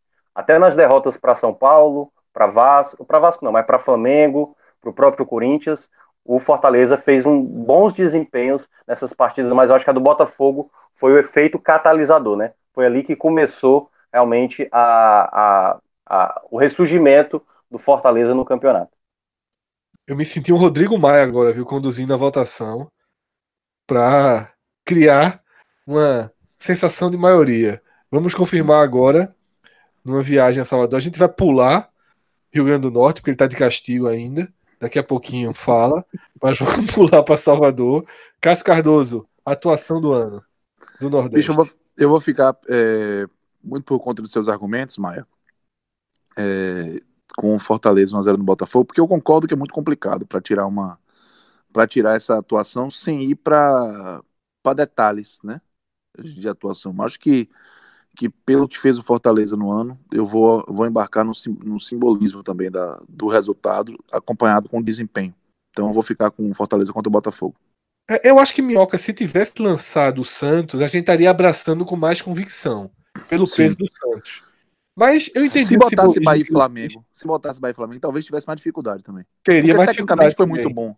Isso. E aí você tem todo um processo de, de de avaliação do peso junto com a qualidade do jogo. Mas Porque acabaram, ter... acabaram sendo jogos da caminhada, né? Jogos Isso. só de quem acompanhou muito bem. Exatamente. Por tem... conta do critério que foi estipulado, a gente. É. Acaba, acaba que é uma, uma votação que fica dessa forma. Vilar, segue para uma unanimidade e pressionamos o menino da cela lá do Rio Grande do Norte. Sigo com Vossa Excelência, meu presidente, siga em frente à votação. tá liberado, Rodolfo. Fala, miserável. Não, pô, eu tô traumatizado que eu soube que até vibrar a turma vibrou quando eu caí. Então, vou voltar Fortaleza e Botafogo porque sim. Próximo. Pegou a... é, rapaz, que momento, viu? Estamos vivendo um grande momento. Rodolfo, veja só, você vai ser bonificado e você vai abrir, vai voltar para o seu, seu cargo. Assim como o Brasil abre discurso na ONU, você, a partir da próxima categoria, volta a ser o primeiro a votar. Tá?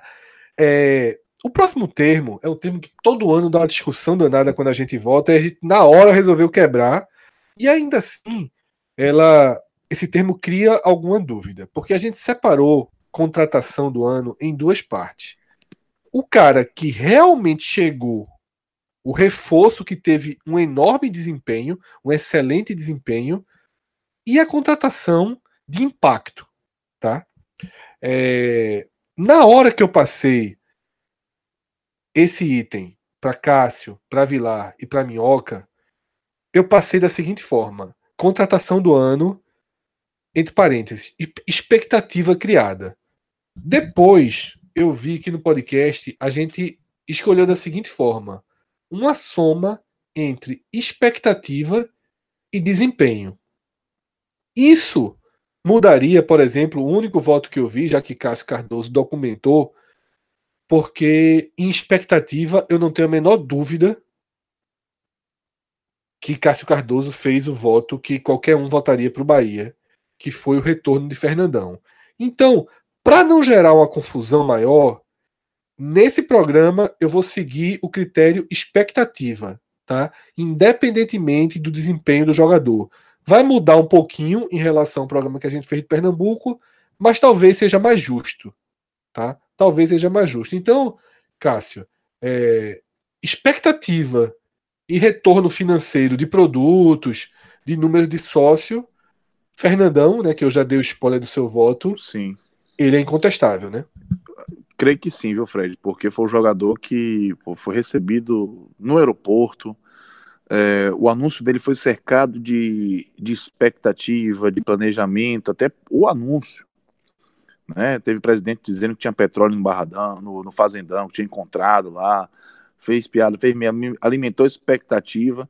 E após a, o anúncio da contratação, o Bahia surfou numa onda de empolgação da torcida que há muito tempo não se via.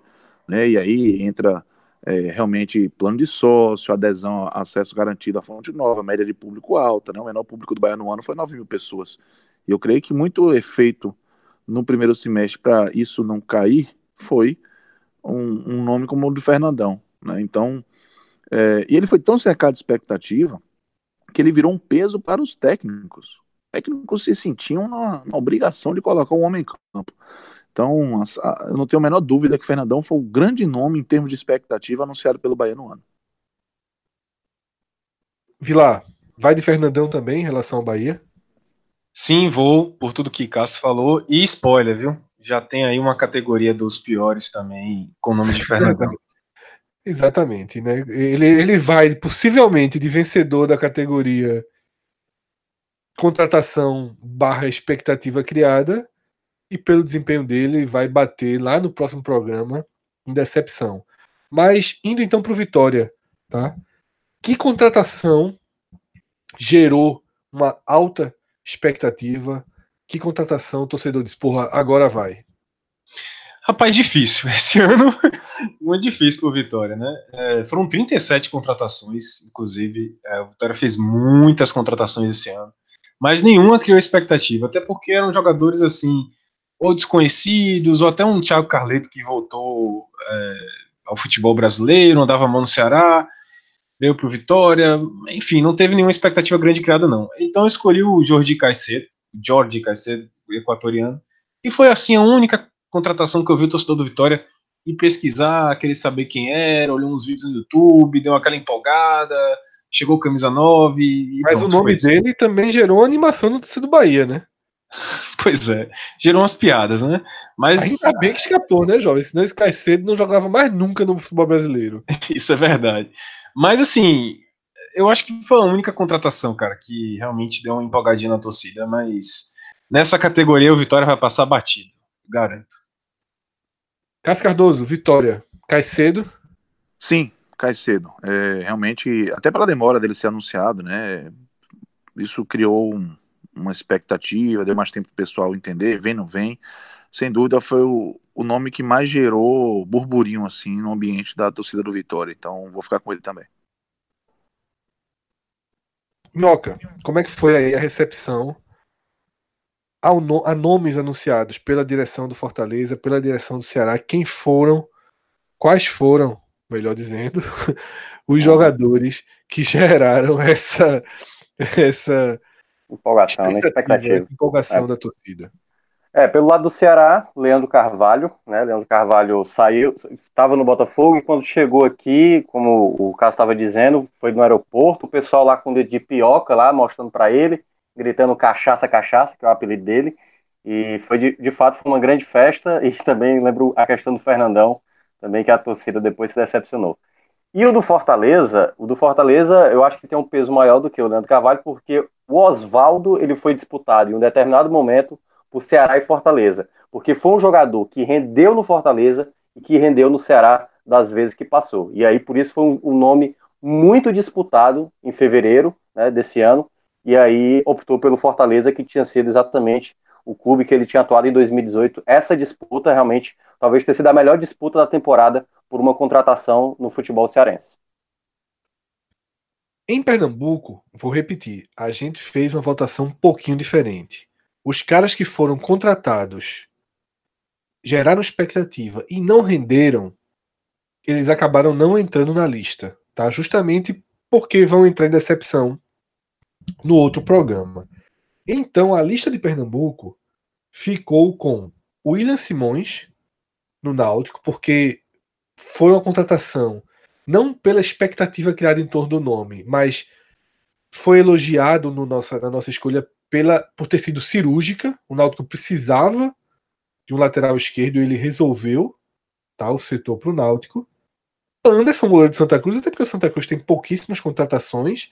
Anderson veio e resolveu, ele foi escolhido nas duas categorias, tá? não só na de contratação, mas também no, no efeito da contratação. Tá?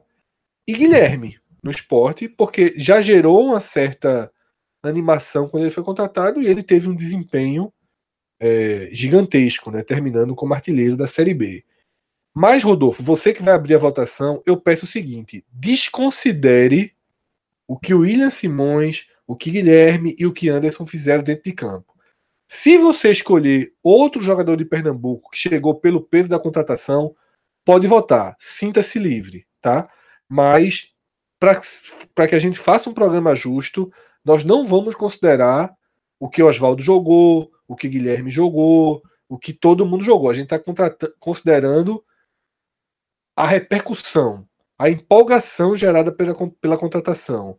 Mudou um pouco o parâmetro de um programa para o outro, mas fica melhor dessa forma. Então, Rodolfo, pode fazer seu voto. É um voto também difícil e essa responsabilidade é sua aí de abrir o placar. Eu enxergo que pelos motivos que Cássio pontuou, é, Guilherme, oh, desculpa, Fernandão acaba sendo o nome mais plausível da lista, né? Porque ele reúne todos os fatores dos, dos quais a expectativa de empolgação é criada no futebol, né? É um currículo de certa forma respeitável, uma admiração da torcida, uma temporada no exterior, né? Que suscita curiosidade somente pelo, pelo desaparecimento do atleta, digamos assim. E a única observação que eu faria a respeito disso é que, na minha opinião, apesar de eu concordar com o Mioca quando ele fala que Leandro Carvalho e Oswaldo foram contratações baseadas em alguma expectativa, na minha opinião, o Bahia teria segundo e terceiro lugar na lista, que seriam Guerra e Guilherme, não é, pelo potencial técnico propriamente dito, mas porque no caso de Oswaldo e no caso de Leandro Carvalho, eram jogadores que tinham tido destaque maior somente no Nordeste. Enquanto o Guilherme tem, tem título de Libertadores, surgiu muito bem no Cruzeiro, campeão do Corinthians, e Guerra vinha de um Palmeiras estelar, um Palmeiras galáctico. E aí eu acho que o Bahia, se a gente fosse fazer um top 3, ela encaria o top 3, tá mais com o Fernandão é, no topo desse pódio. Então, volta e Rodolfo, abre aí Fernandão. Eu só discordaria de Guilherme, porque acho que Guilherme já, já tinha virado uma bomba, sabe, Rodolfo? Guerra completamente. Guerra, eu até estava conversando isso no nosso Clube 45, né? Eu acho que Guerra, é, o Bahia contratou muito certo e deu errado. Aí é da vida. Inclusive, eu, como diretor do Ceará, do Fortaleza, do esporte, se tivesse como trazer financeiramente guerra, eu traria, mesmo não tendo ido mal no Bahia, porque eu acho que é um cara que há muito pouco tempo jogou muito bem em alto nível.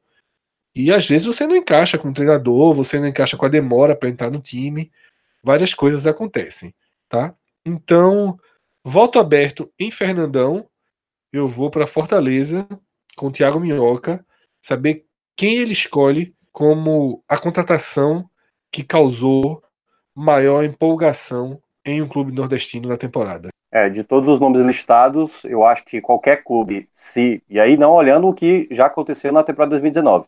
Se você vê no começo da temporada 2019 você oferece esse jogador, eu acho que todo mundo gostaria. Para mim, esse nome é o Fernandão, que, sem sombra de dúvida, quando chegou no Bahia, eu já achava que a situação é, ia ser praticamente imbatível como time nordestino a ser superado, digamos assim. É, eu achei ele caro, né? Eu lembro muito dessa polêmica que teve na época. Eu achei um investimento muito alto do Bahia para um jogador que só faz esse sentido todo no Bahia. Mas quando veio a notícia da negociação de Brumado, que já estava acertada, ficou mais fácil de gerir os milhões investidos em Fernandão. E o retorno financeiro que já foi falado aqui, de sócios, de camisa, também justificou. Ainda que dentro de campo, a impressão, a dúvida causada também tenha se justificado. É, Fernandão já chega para votação de Vilar e de Cássio Cardoso escolhido como a contratação do ano. A festa que a torcida do Bahia fez foi muito grande. Tá? A de Leandro Carvalho no Ceará foi gigantesca também. Deram uma garrafa de pitu ao homem, confusão da porra. Não sei se foi pitu, porque aí eu acho que é outra, outra cachaça, não sei se é pioca. É, mas deram, deram uma garrafa de cachaça a ele também jogou nada, né? Acaba, acaba também sendo um concorrente para frustração 2019, que é o outro programa, e a direção do Ceará ela agiu muito de forma muito insana no mercado e continua agindo, né? Eu soube aí que as ofertas que estão vindo do Ceará para alguns jogadores são bem pesadinhas para 2020. Mas já está escolhido, né? Então, Cássio Cardoso e Vitor Vilar Apenas assina embaixo aí e vamos seguir para a próxima categoria. Segue. Assinado. Vamos lá. Então a gente vai para a contratação que o cara chegou e jogou muito. Aí é o reforço do ano. Que pode até bater no melhor jogador do ano, mas como existe a chance do melhor jogador do ano já estar no clube antes, a gente vai para reforço do ano, né? O cara que chegou e pela qualidade técnica ele se mostrou uma grande contratação. Também vale aqui, tá? Também vale aqui pontuar custo-benefício. Um cara que se pagou pouco e jogou muito tem um peso extra aí nesse voto. Então vamos abrir no Ceará com Minhoca. Quem for reforço do ano, Minhoca, no Fortaleza e logo depois no Ceará. Vamos lá. Primeiramente com o Fortaleza, Rogério Ceni queria um goleiro que soubesse sair muito bem com os pés. E ele, ele traz o Felipe Alves, foi um dos principais nomes da temporada, né? Eu já citei lá o jogo dele contra o Atlético Mineiro, que ele fez realmente uma partida sensacional. E ele desbancou o ídolo da torcida, que é o Marcelo Boeck. Então não era tão fácil. O Rogério Ceni primeiramente fez um revezamento entre os dois, mas o Felipe Alves foi a contratação que deu mais resultado em campo do, do elenco na temporada.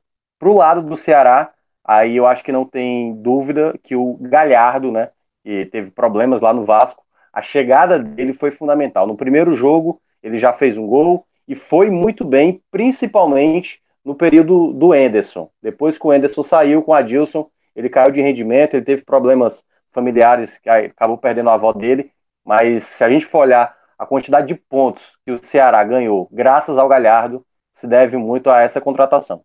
Cássio Cardoso, o melhor do ano, melhor reforço do ano, tá? No Bahia e Thiago Carleto no Vitória. Bom, é, no Bahia, Arthur Vitor, é, 55 jogos no Bahia, um jogador que oscilou, sim, mas foi titular em conteste durante toda a temporada. Esteve nos primeiros jogos do ano, e no último jogo do ano, inclusive marcando o gol contra o Fortaleza. Então, é, dá para dizer que em um ano que o Bahia acertou tão pouco em contratações, apesar de ter feito muitas, o Arthur Vitor foi daqueles acertos é, é, bem destacados. Né? Foi, foi um jogador que chegou para agregar e vestiu a camisa 55 oportunidades na temporada. Uma sequência muito boa para um jogador, inclusive, que foi muitas vezes convocado, né? pelo menos duas, para seleções de, de, de, base e também jogos que ficou fora contra o Palmeiras por pertencer ao Clube Paulista. Então, é, assiduidade, a marca e com importância também com assistências e 10 gols. Então, Arthur Vitor é o, é o nome do Bahia que mais deu certo vindo de fora.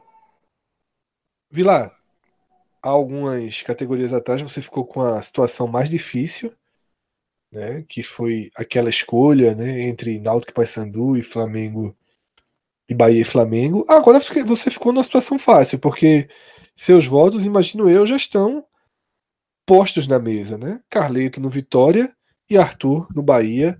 Vai num caminho diferente ou segue apenas é aquele deputado que tá, tá com headphone, vendo, vendo Netflixzinho só dizendo, siga o relator. Rogério, não, mentira. Rogério é outro, Rogério é outro programa. Olha, cara, isso aí é pra meia-noite e 22 o cara lembrar de Rogério. Aí o cara lembra de quase 200 mil de salário até 2021. Contrato ele, até ele, 2021. Ele rodou para beber água agora, sem saber o que, é que tá. O que, é que tá não sei, ele. Não sei em que programa eu tô. Vamos lá. É, não, não tem, rapaz, discussão. Né? O Vitória Carleto, acho que não tem nem muito o que conversar mais. É, jogador que fez a diferença pro Vitória na reta final. E no Bahia, como o Cássio já falou, Arthur Vitor. Com um detalhe: é, se fosse renovação, renovação valesse a pena que contasse, seria Gilberto. Mas, como Gilberto renovou, Arthur Vitor. concorre na próxima categoria, que é o melhor. Exatamente. Então vamos passar para a próxima categoria, né? Vai ter a votação. Mas é Arthur Vitor aqui do Bahia, viu? Rodolfo, para você ficou uma bomba grande na sua mão aí, tá? É, dos jogadores de Pernambuco, a gente teve Anderson, né, com um ótimo desempenho, né, no Santa Cruz, excelente desempenho, tá? A gente teve Charles, também um excelente desempenho no esporte. E como o meu produtor falhou, eu não me lembro quem foi o reforço náutico que foi escolhido é, por nossa equipe em Pernambuco. Eu não sei se foi Giancarlo, acho que acabou sendo Giancarlo, mas realmente está me faltando é, na lembrança e Rafael Estevam nessa categoria ele farrapou. Mas eu acho uma escolha difícil. Eu acho uma escolha difícil. Como você, a gente entrou na categoria que é sua especialidade, eu acho que seu primeiro voto vai ter um peso bem significativo aí pro, pro que vai vir depois. Então, Rodolfo, pode iniciar a votação. É, realmente, de tudo que foi questionado até agora, Fred, aqui me traz menos convicção, porque é uma lista com boas opções, com opções que de fato acrescentaram. Tá dentro de Pernambuco, eu acho que o Náutico corre por fora, porque se Charles foi uma peça vital para a campanha do esporte na Série B, sendo inclusive uma unanimidade na lista de volantes da Série B que a gente colocou em seleção, e Anderson foi um dos poucos destaques do Santa Cruz, eu acho que Jean Carlos ele entrou mais pelo gol de pênalti na final, enfim, não foi um jogador que teve uma contribuição regular durante a campanha. Ele foi importante, mas ele não foi constante.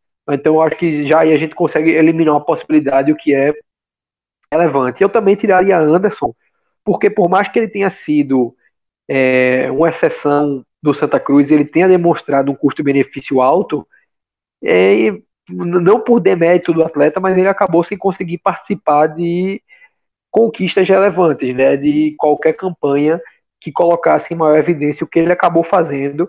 Foi um jogador que chamou mais atenção para o mercado do que propriamente para um desempenho memorável no sentido de ter entrado para a história do clube. Então, para mim, também corre por fora, então seguro o Charles. E aí, dentro do que foi falado no, no restante do Nordeste, eu acho que o Felipe Alves ele demonstra uma convicção muito grande do Rogério Ceni dentro do que ele quer, como modelo de jogo, desenvolver é, num jogar do Fortaleza dentro do, do que é possível fazer no Nordeste, tá? Mas eu não colocaria porque eu acho que é, por mais que tenha se sobressaído no confronto que Minhoca destacou com o Atlético, e por mais que tenha um jogo com os pés formidável, eu não acho que foi um goleiro é, que uniu esse bom jogo com os pés com atuações regulares de primeira linha debaixo das, das traves. Então, fora também. E aí fica entrando na disputa o Galhardo junto com o junto com o Arthur, tá? Pelo fato do Arthur ser um nome que já se esperava um maior brilho é, por ser uma aposta é, ter sido um cara com um destaque muito grande numa Série B, já ter chegado com uma pompa de uma potencial revelação do futebol brasileiro, eu não acho que ele mereça estar nesse pódio, não pelo futebol jogado, mas porque eu acho que a surpresa de um Thiago Galhardo, que era um cara que oscilava muito no mercado, é, não se compara com o que a gente viu é, em termos de expectativa, né? O, o Arthur, para mim, era uma realidade maior do que o Galhardo. Então eu fico dividido, tá? Entre o Thiago Galhardo e o Charles, mas aí por conta da oscilação do Ceará na reta final, né, que inibiu um pouco todo o grupo, incluindo o Galhardo, eu vou votar em Charles por ter sido um cara extremamente regular ao longo da Série B, que teve também sua oscilação, mas eu acho que foi uma oscilação menor do que a de Galhardo, por exemplo, mesmo que numa Série A, e porque eu acho que mesmo sem Galhardo, eventualmente o Fortaleza conseguiu desenvolver alternativas ofensivas. Foram poucas, Ceará. mas elas existiram. É, no caso do Ceará, desculpa. E no caso do esporte, é, a ausência de Charles é, em campo, ou então os momentos, os poucos momentos em que ele teve apagado, eles foram muito danosos ao clube, é, ao time de Guto Ferreira, porque o William Faria só chegou na reta final e não havia uma, é, uma reposição à altura. Então eu enxergo um, um, uma vitalidade muito mais de Charles para o esporte do que de Galhardo para o Ceará ou de qualquer outro dos citados aqui. Tá? Então, com alguma dificuldade, também não muito convicto, mas ainda assim é, tranquilo quanto ao mérito da votação, eu abro com Charles. Rodolfo, dessa vez você é, diria que foi necessário, tá? Um, uma abertura mais longa, porque é a categoria mais difícil até aqui. Tá? Você ajudou, porque passou pelas peças principais, concordei com seus cortes, né? concordei em a gente chegar na reta final com Galhardo, Arthur e Charles, mas eu particularmente sigo dividido, tá? Como eu estou apresentando o programa, eu me ajudo e posso não votar agora, né? Eu posso jogar essa bomba para Vitor Vilar, porque faz tempo que ele só recebe situações definidas e agora ele vai pegar uma bomba chiando nas mãos. Porque Aí. Galhardo, Arthur, Charles e até os outros citados, tá? É, Tiago Carleto foi fundamental para o Vitória. Anderson pesa muito o Santa Cruz ter falhado em tudo, mas foi um goleiraço, né? Na maioria das, das vezes. Acabou que também cometeu errinhos aí. É, mas como eu falei, os cortes de, de Rodolfo foram bem interessantes. Eu não sei se dá para tirar. Não, não sei se dá para escolher alguém fora do trio Galhardo, é, Charles e, e Arthur, né? Ainda tem Felipe Alves também muito bem votado por Minhoca. Veja só, é, eu fiquei até muito assim para escolher Carleto, porque achei que ele fez uma diferença mesmo no Vitória na reta final. Mas considerando o posterior, né, quer dizer, o que vai acontecer com esses jogadores daqui para frente, eu acho que Arthur Vitor, ele ganhou um patamar de mercado, de projeção nacional, internacional, que diferencia dos demais aí. Eu acho que Arthur Vitor mostrou aqui no Bahia que ele é um jogador que pode ser, por exemplo, negociado pelo Palmeiras agora, nesse final de ano, para um futebol europeu. Ele tem a cara de futebol europeu, né? Tem a Europa escrito na testa. Então, eu acho que pela, pela projeção que ele ganhou, pelo futebol que ele jogou, pela, pelo futuro desses jogadores, eu acho que Charles pode ter futuro é, na Europa para frente, em grandes clubes do Brasil, assim. Mas é, eu acho que Arthur Vitor saiu de 2019 mais preparado para alçar voos maiores em 2020, 2021 tenho certeza que o Palmeiras pensa em negociar ele, porque é um jogador que mostrou muito valor agora nesse ano. Cássio Cardoso, um voto para Arthur, um voto para Charles e um problema considerável também nas suas mãos. É difícil, é difícil. É, concordo com, a, com o Vilar em muitos aspectos. É, Carleto, fundamental. O aproveitamento do Vitória com Carleto foi um aproveitamento que o aproximaria de uma zona de classificação, se fosse replicado em todas as rodadas. Ele foi muito importante. É, o Charles é fundamental ali na, na, no, no esporte, né? a ausência dele, como foi sentida e, e quanto ele agregou. Felipe Alves é um jogador que ficou muito na minha cabeça por conta da, da qualidade que ele deu ao Fortaleza. Né? E o fato dele colocar o Boeck no, no banco foi a primeira coisa que me chamou a atenção. falei, pô, por que, que o Boeck tá no banco? Aí eu prestei mais atenção no Felipe Alves, além daquele jogo da Independência. Mas, assim, o que me, inclina a votar no Arthur é o, a situação dele quando chegou e quando saiu, conforme disse o Vilar, e a, o ano que o Bahia fez 71 jogos e um jogador que tinha acabado de chegar, vindo de um Palmeiras, vindo de, de inclusive de uh, dois anos antes, com uma lesão, né, que deixou quase a temporada toda fora, que saiu para fazer jogos com seleção, deixou, ficou dois jogos fora por conta de contrato, e o atleta faz 55 jogos no, no time, sabe? É, isso para mim é muito é muito um contexto de, de aproveitamento 100% de uma contratação, sabe? Não veio num alto custo, sai valorizado, entrega resultado ao time. Então, dentro de, um, de uma construção desse combo todo aí, e, numa, e aí acaba que a relevância ela tá, tá muito dentro do, da, da realidade dos times. Por exemplo, o Charles, o esporte jogou uma Série B, mas o Charles foi muito importante para a realidade do esporte. Né? Eu nem entro muito nesse aspecto agora, da qualidade técnica, não é isso. Mas o investimento versus a regularidade, a assiduidade e a forma como ele saiu, que até para o Bahia pode virar uma, uma, algo positivo, porque os times vão olhar e dizer, oh, os jogadores estão indo para o Bahia estão sendo valorizados.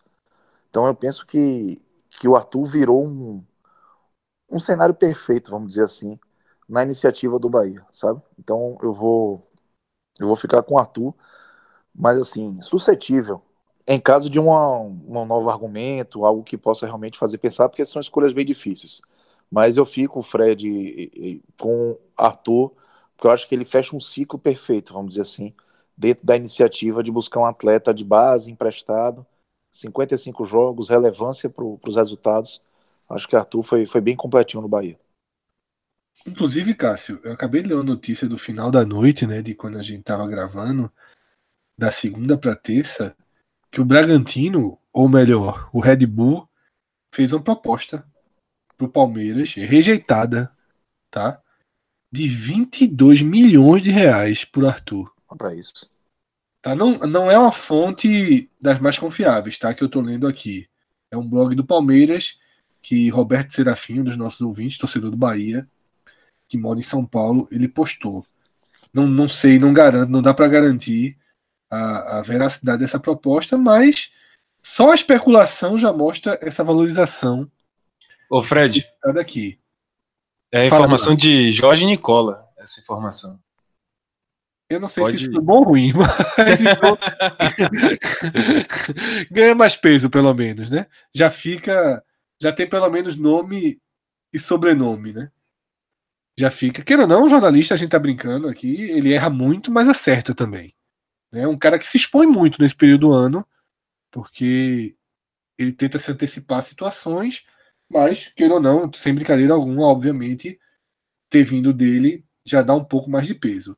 Minhoca, você pega a votação com 2 a 1 um para Arthur, cheio de choro de quem está votando. Todo mundo que votou, votou chorando.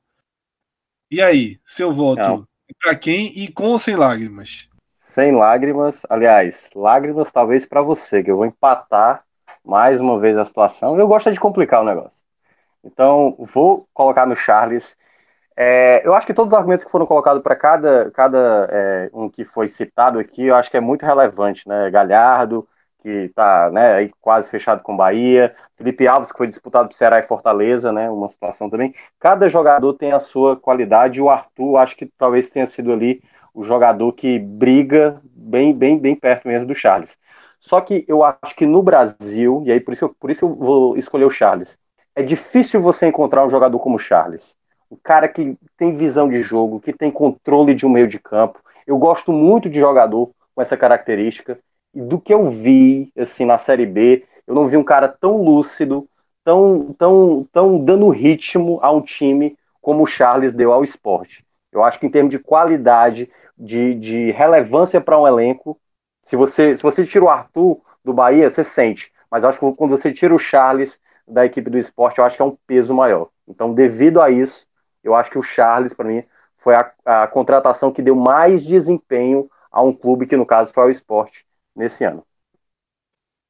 Veja, é, minha estratégia de ficar para o final deu errado. Né? Eu peguei uma situação. Posso mais te dar um subsídio? Como, Cássio? Posso te dar um subsídio? E não é para o meu lado. Tá? O, o argumento do Melco foi muito bom. O, o Charles, ele saindo do esporte, ele era uma peça ausente fundamental para a proposta do esporte. Como o Arthur também, ao sair do Bahia, ele era uma ausência fundamental na proposta do Bahia, que é o jogo de velocidade e reativo. Tem um ponto aí que eu acho que o desempenho, o sucesso na empreitada final, acho que tem que ter um peso. Charles compôs um clube que conquistou seu objetivo. O Arthur não. Aí você decide. É, é uma situação muito difícil. É, e Rodolfo ele já foi muito feliz na abertura, tá? Porque como até lá falou, até Carleto não seria um absurdo aqui a gente estar tá considerando pela importância que ele teve na reação e salvação do Vitória. E os cortes que Rodolfo foi fazendo, eles foram muito interessantes. Eu mesmo, é, quando a gente abriu a conversa aqui, o primeiro nome, se eu fizer assim, fecha os olhos e pensa um nome no Nordeste. Se a gente não tivesse cada um feito seus argumentos, o primeiro nome que vem na minha cabeça é Galhardo. Só para você entender, que não é o voto, é, o, é, é, é, uma outra categoria, é recall, né? Que não é o voto pensado. É assim, diga o primeiro nome de um reforço que deu certo no Nordeste em 2019. O primeiro que surge na minha cabeça é Galhardo, pela surpresa. Né? Eu não esperava que Galhardo tivesse o nível de desempenho que teve no Ceará.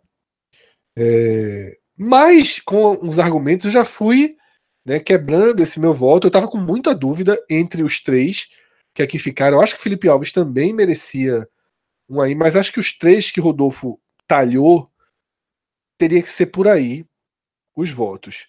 É, e fico muito numa dúvida que é a seguinte: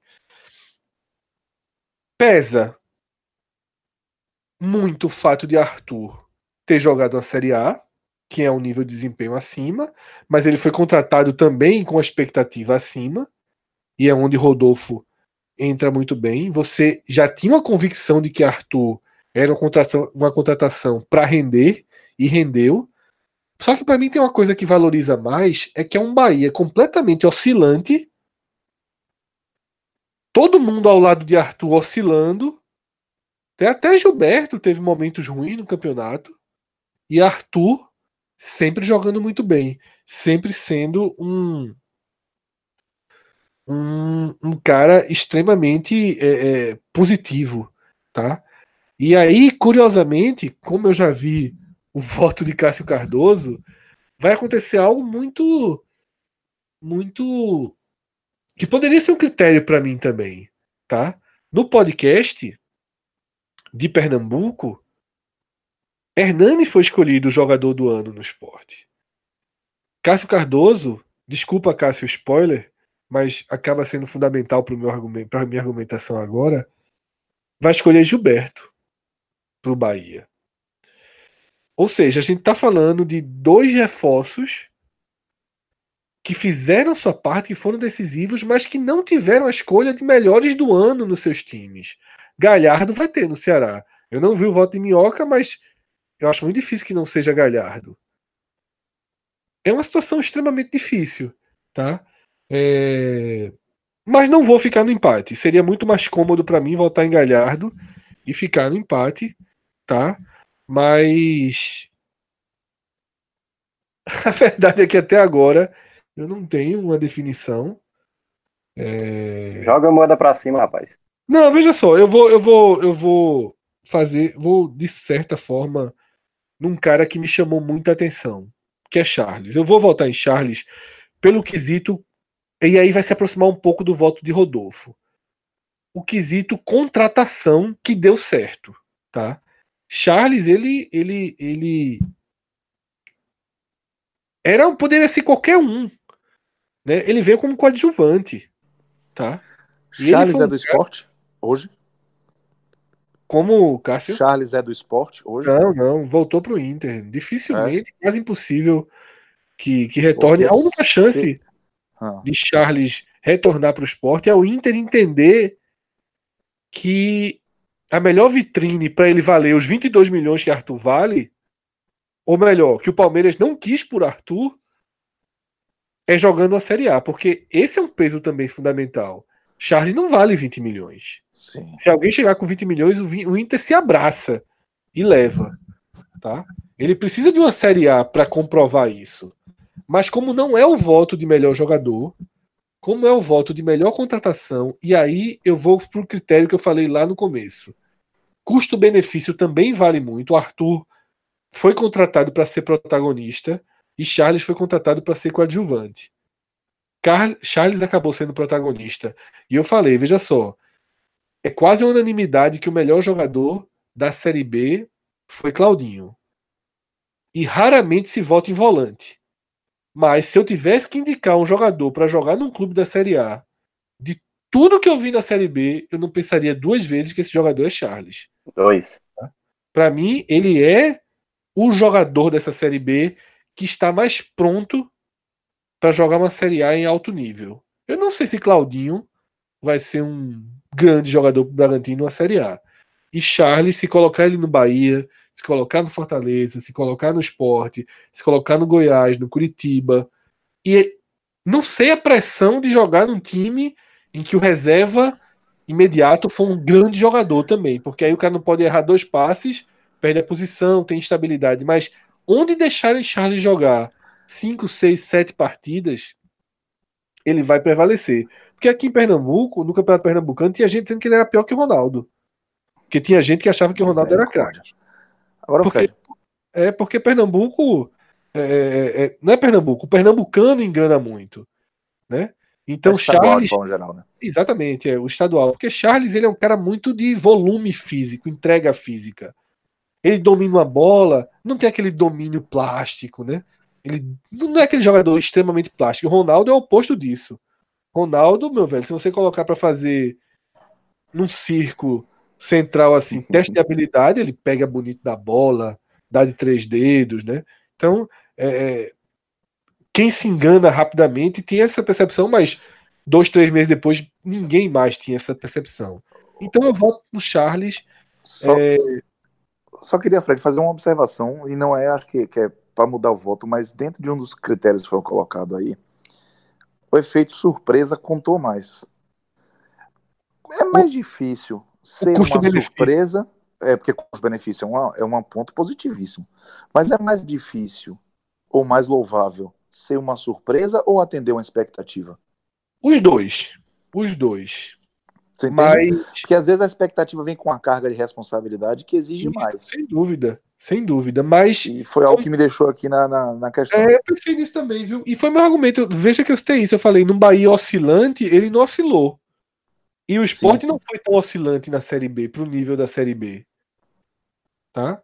É muito difícil, é muito difícil, Cássio. Mas é, ele saiu de. Eu acho qualquer... que é muito bem escolhido. Muito bem escolhido. É, ele saiu de qualquer um para personagem principal. E aí eu vou ficar com, com, com esse voto mesmo de Sabe? Para mim ele é o jogador, na, na verdade, na verdade, para mim ele é o jogador da Série B. Tecnicamente projetando a Série A. Para o esporte, Hernani pode ter sido mais decisivo por N razões. Mas projetando a Série A, se Diego Serri ligasse para mim e dissesse: Fred, velho, indica um jogador de toda a Série B, eu não ia indicar Claudinho, eu ia indicar Charles. Então, eu acho que o voto aí nessa, nesse quesito contratação acaba indo para Charles. Foi um quesito complicado, demorado, sofrido, é, porque a gente, como eu falei quando eu passei o voto para Minhoca, todo mundo votou meio que chorando, né? Porque a justiça para um acaba sendo a injustiça para outro. É, e agora a gente vai para melhor jogador do ano, Cássio. Como eu já dei o spoiler de seu voto, por que Gilberto e não Arthur? Essa é a pergunta que eu faço para abrir a votação do jogador do ano. Rapaz, primeiro porque Gilberto, além de ser fundamental para o esquema de jogo do Bahia, como Arthur, ele é um jogador que tem contrato, que é identificado com o torcedor, é candidato a ídolo e foi o terceiro artilheiro do Brasil, atrás apenas dos dois flamenguistas, e o Flamengo foi um time doente esse ano, né? Foi sobrenatural. Então, é, eu diria que Gilberto, ele foi um termômetro do Bahia. Enquanto o Gilberto estava em boa fase, o Bahia estava em boa fase. Enquanto o Gilberto oscilou, o Bahia oscilou junto. E é, é um, um jogador que teve uma capacidade, inclusive, de superar as situações, sabe? Eu diria que até a própria declaração dele desastrosa após a derrota para o Flamengo no segundo turno, ele foi lá e voltou a meter uma logo três gols. É, ele perdeu muitas chances. É, depois eu tentei até fazer um levantamento, mas não consegui concluir ainda. Ele foi muito decisivo também em chances perdidas, mas é um jogador que apareceu o tempo inteiro. Ele fez 58 jogos pelo Bahia. 58. E, esse ano foi o ano que ele mais jogou em uma só temporada em toda a sua carreira, disparado, e foi o ano que ele mais fez gols também, 29 gols. Então, é, o Gilberto ele foi um símbolo, porque é um, um candidato a ídolo, é, é, fez o, o torcedor é, chamar pelo nome dele mais do que qualquer outro atleta, inclusive o próprio Arthur. Ele é um jogador que veio da temporada passada, renovou o contrato, já com status de expectativa e atendeu essa expectativa. E se, sem ele, o Bahia pouco funcionou. Então, eu vou eu vou dar a ele realmente um, um destaque que, na minha opinião, é muito justo. Se ele fosse uma contratação, se a renovação contrasse com contratação, eu colocaria ele sofrendo um pouco, que Arthur foi muito bom, mas colocaria ele. Mas para melhor jogador, eu não tenho a menor dúvida. Ele, ele foi o nome do Bahia no ano, para mim foi Gilberto. Tenho minhas dúvidas, mas é, seria muito difícil, tá? Eu passaria aqui outro programa nesse debate Arthur Gilberto, mas eu acho que é mais decisivo no final das contas.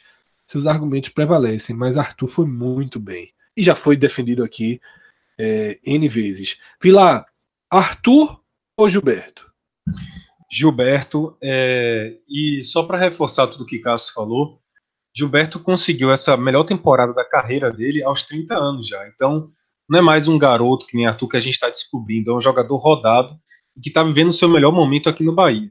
E uma outra coisa que tem que ser pontuada é que ele terminou o ano passado muito bem, renovou e conseguiu dar conta para mais né, em 2019. Ou seja, ele já trouxe a expectativa boa do ano passado, conseguiu elevar esse resultado. Com a pressão de Fernandão. Porque veja só, quando o Fernandão foi contratado, muita gente falou: rapaz, como é que vai ficar esse ataque do Bahia? Porque só tem lugar para jogar um. Com o tempo, o pessoal começou a falar: não, tem que ser Gilberto e Fernandão. Jamais se contestou a saída de Gilberto. Nunca, nunca é, é, se questionou se Gilberto seria titular do Bahia. É, depois que ele começou a temporada e começou muito bem. Gilberto foi, como o Cássio falou, só para reforçar, o Bahia, é, digo de personalidade, de, de cara, de jeito, em 2019. Foi um time aguerrido, assim como Gilberto foi. Foi um time e que sabia matar as oportunidades que apareciam, como Gilberto foi. Foi um time que oscilou, como Gilberto também oscilou. Então, para mim, sem dúvida nenhuma, 2019, no Bahia, a cara vai ser Gilberto. Apesar de Arthur Vitor ter feito uma temporada muito boa, como a gente já falou, mas até parte do destaque de Arthur foi participar do ataque com Gilberto, foi dar assistência para Gilberto. Então, para mim, Gilberto é, é, sem dúvida o melhor jogador do Bahia em 2019. Vitor Vilar, e do Vitória? Também segue com Carleto, ele ganha reforço e jogador? Não. É, para mim, o melhor jogador do Vitória é difícil também, porque, enfim, se fosse o Piores aqui, inclusive tem que fazer um protesto aqui. Se não tiver Piores e chamar todo mundo de novo, eu me sentir injustiçado, porque... Não, mesma, mesma escalação. Tá? Ah, porque, meu amigo, Vitória só tem, tem muito voto aí, viu, pra Piores. Tem verdade, muito o Piores, o Piores vai ser, imagino eu, como esses filmes que me, me fugiu o nome agora, Ultimato, né? Vingadores Ultimato. O Piores vai ser todo mundo, velho, na verdade. Isso aqui vai ser um caos generalizado. Vai ser um, a perspectiva de um programa de 7 horas e meia. Tem que fazer uma trilogia, então. É... Mas o melhor do Vitória, viu, Fred, para cortar a conversa, foi para mim foi Everton Senna. Por quê? Foi, uma, foi um jogador é, que. Ô, desculpa interromper. É melhores ainda, tá? Desculpa. Voltar. Não, é melhores ainda. tá bom. Mas você tá de sacanagem comigo aí? Melhores não, porra. Você tá de sacanagem, né? Everton Senna foi muito importante, pô. Então siga, por favor. Cara, assim, é, só para defender meu voto, viu? Já que você quis me sacanear. Tô vendo alguma pessoa dando risada aí nas mensagens. Mas Senna, por incrível que pareça, é, pro torcedor de Recife, pro ouvinte de Recife, ele chegou para um Vitória muito, muito bagunçado, que foi exatamente na transição entre Ricardo Davi e Paulo Carneiro. Para o setor mais deficiente do Vitória, que é a defesa, a zaga, ele conseguiu se estabelecer como titular do Vitória.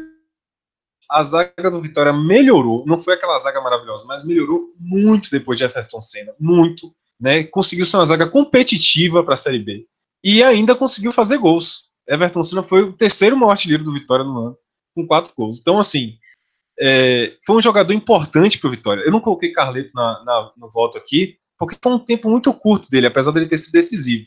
Para mim, ele foi a melhor contratação do Vitória sabe? De resolver ali um problema que o Vitória tinha. Agora, um jogador regular, que foi bem a Série B inteira, no momento mais dramático do Vitória, que foi um momento de transição, onde tá, parecia que tá tudo perdido, num momento, assim, de uma posição que você trocava de zagueiro o tempo todo, não, não, ninguém se firmava. Então, ele chegou e resolveu, para mim, essa, essa deficiência. Para mim, foi o melhor jogador do Vitória.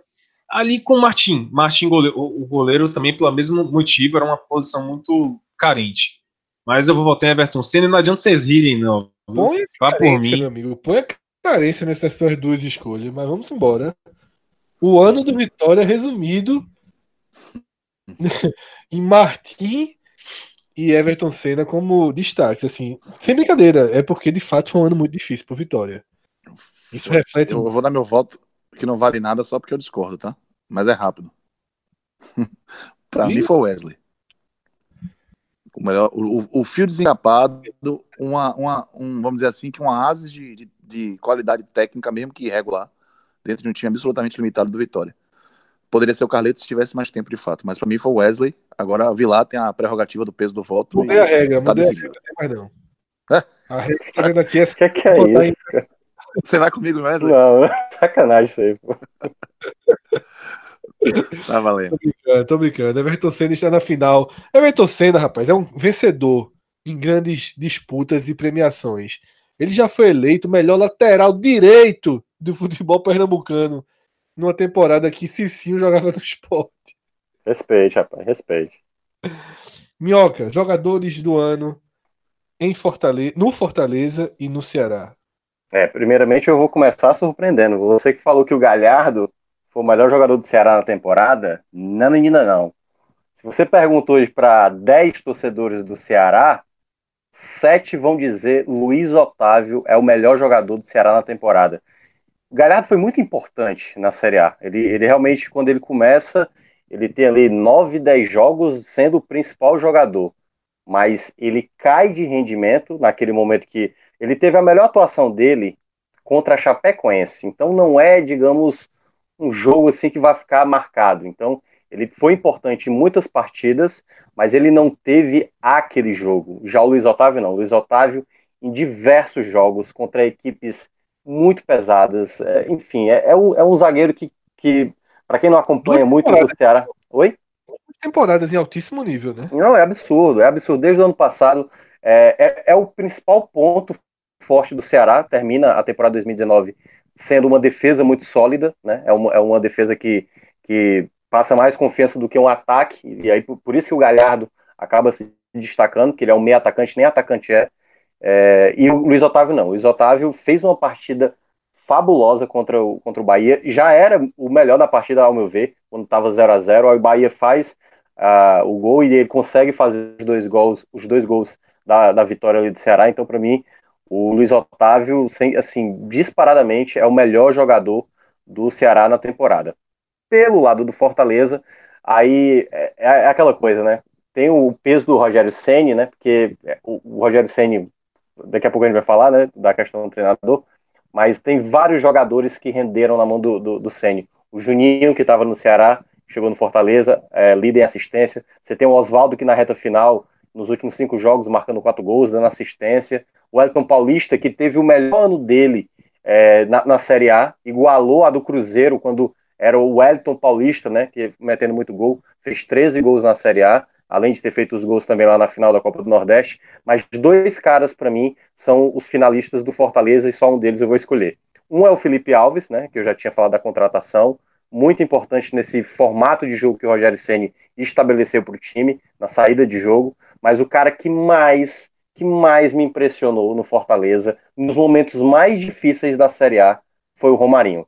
O Romarinho, apesar de talvez não, não, não, não passar assim, para muita gente fora do estado, o Romarinho ele chamava atenção toda vez que a bola chegava no pé dele, independentemente do defensor, incluindo o próprio Luiz Otávio, que eu citei agora do Ceará. No clássico rei, o Romarinho jogou uma barbaridade. E ele faz a jogada, né, que gerou exatamente o gol da vitória, numa partida muito importante para o Fortaleza. Porque Ceará e Fortaleza chegaram naquele jogo com a mesma pontuação e daquela vitória nessa partida que o Romarinho foi excepcional, foi exatamente a alavancada do Fortaleza nessa reta final. Então o Romarinho, que queimou muito a minha língua, do gol do Santa Cruz lá na Copa do Nordeste até a reta final da Série A, foi o melhor jogador, para mim, ofensivo do Fortaleza, que foi o principal setor que o Fortaleza teve na temporada. Rodolfo, já faz um tempão desde a sua argumentação sobre o melhor reforço do ano. E eu acho que essa não é tão difícil. Pelo menos eu já tenho um escolhido, já abro, já tenho. Nada que você fale vai mudar minha opinião sobre o melhor jogador do Nordeste no ano. Mas a gente tem Gilberto, Wesley. Tô brincando, Vila. Gilberto, Everton Senna, Luiz Otávio, Romarinho, os três de Pernambuco, Thiago do Náutico, Anderson do Santa Cruz e Hernani Brocador do Esporte. Rodolfo pode abrir a votação do melhor jogador do Nordeste no ano. É de fato uma lista com bem menos opções, Fred. Eu diria que chega a ser uma decisão fácil é, ou simples de, de ser tomada. É uma lista com muito mais cortes. Por exemplo, eu acho que a temporada de Thiago ela deu muitas mostras de que o Nordeste formou através do Náutico um jogador com potencial de alcançar o primeiro escalão do futebol. É um cara que demonstrou ele diversos ganhar momentos. A categoria, né? Pois é, ele ganharia num, num outro padrão, porque apesar dos lampejos, eu diria até lampejos geniais em certos comportamentos, ele não teve a regularidade sequer no estadual para ser o jogador do Nordeste da temporada. Merece estar na lista? Merece. É, é justo que seja mencionado, mas, por exemplo, não, não figura nessa, é, nessa disputa, eu diria. Não chega num pódio. Essa e aí, para é restringir... obrigatoriamente de Série A. Sabe? Melhor jogador. Com certeza. Independente de Série C. Pois é, e aí, assim, eu, eu fico com a menção o Rosa Hernani, porque eu acho que foi um cara que entregou muito dentro do que foi possível fazer. Eu acho que foi um, um grande assim, diferencial do esporte na Série B foi ter um jogador como Hernani, né? um cara com perfil brigador, com espírito da competição, que conseguisse agregar, além da qualidade técnica, é, um, um reforço psicológico que o esporte precisava ter num time que era muito imaturo, né? um time que era muito verde, e a gente discutiu isso várias vezes. Mas aí eu vou na mesma argumentação do que você. Eu acho que é necessário fazer um filtro, porque não é plausível a gente falar de um jogador do Nordeste sem considerar o desafio técnico. E aí, por conta disso, Thiago numa Série C, Hernani numa Série B, eles perdem ainda mais credibilidade nessa, nesse filtro, né? Nisso que a gente está fazendo aqui. E aí me interessou, achei muito interessante, assim, por exemplo, a temporada feita pelo Luiz Otávio, foi um cara que, na minha opinião, enquanto o Ceará como um todo oscilava né, naquele período que culminou na demissão do, e, do na própria passagem do Adilson, foi um cara que cresceu à medida que o desempenho coletivo do time caía. Talvez até por, pelo, pelo Ceará ter parado de agredir da maneira que estava conseguindo, pelo time ter se retraído bastante. Foi um cara que cresceu enquanto o desempenho coletivo caía, isso me chamou muita atenção.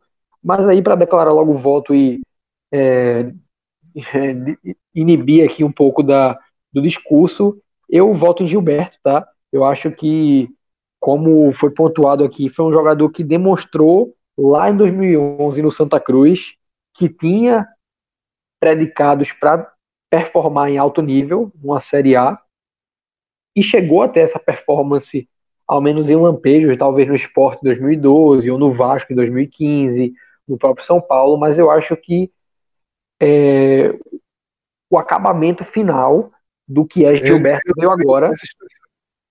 A versão mais, melhor acabada dele é essa. Mais completa, exatamente. Demonstrou assim. Eu acho que o, just, o, o, o, fator desequilíbrio ocorreu justamente aí no argumento, não lembro se foi Cássio ou Minhoca que pontuou que na chegada de Fernandão, né, que foi uma chegada midiática com a chegada estelar, não foi cogitada a presença de Gilberto no banco, exceto no momento de anúncio, porque a chegada de Fernandão pedia isso, mas à medida que o desempenho foi sendo mostrado, se cogitou uma dupla Fernandão-Gilberto, mas nunca um Fernandão colocando Gilberto no banco.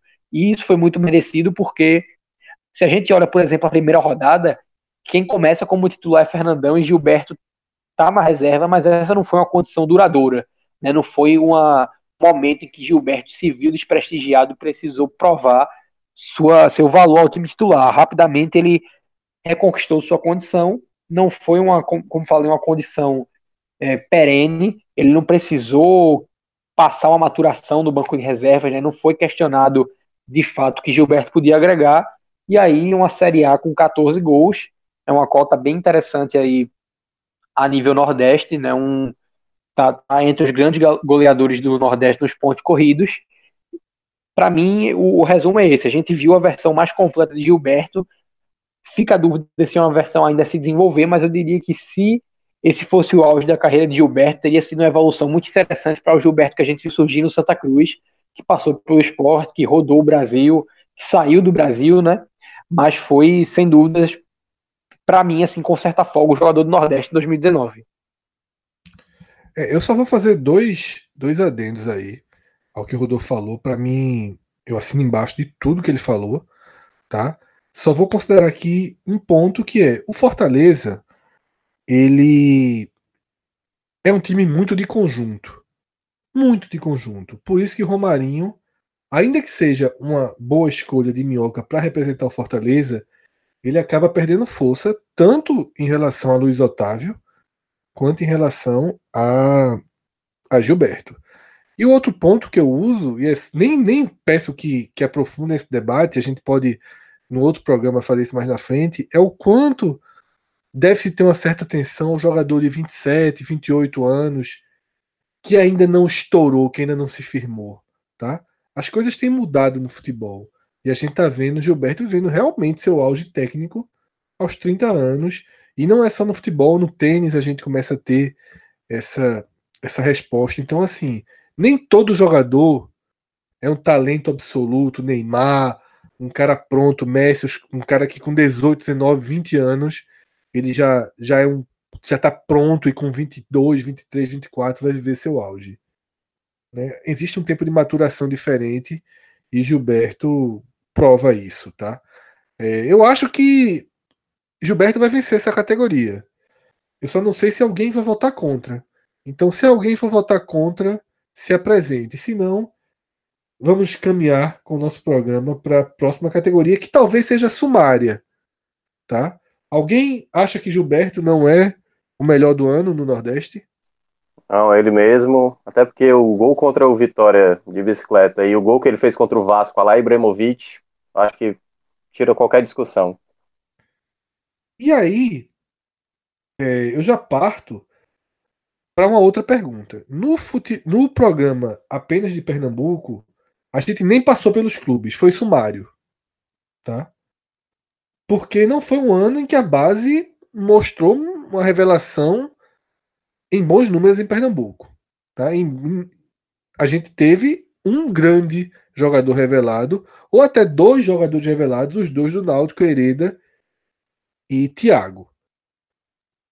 Confesso que não tenho na cabeça nenhum jogador de Fortaleza, Ceará Bahia ou Vitória para jogar nessa lista. Então, eu acredito que essa vai ser uma votação também sumária na escolha de Thiago, que já foi vendido para o Flamengo, tá? Apenas com um ano de profissional e com irregularidade, como o Rodolfo pontuou. Ele já é jogador do Flamengo, foi comprado por 7 milhões de reais, 80% do passe dele. Cássio, você, é, no seu voto, você disse que a revelação do Bahia foi? Revelar que a base está com um trabalho mal feito. Né? Esse ano o Bahia usou apenas dois atletas da base em todo o Campeonato Brasileiro. Um deles foi o Ramires, que foi uma revelação de 2018. O outro foi o Marco Antônio, que já vinha de 2018 também.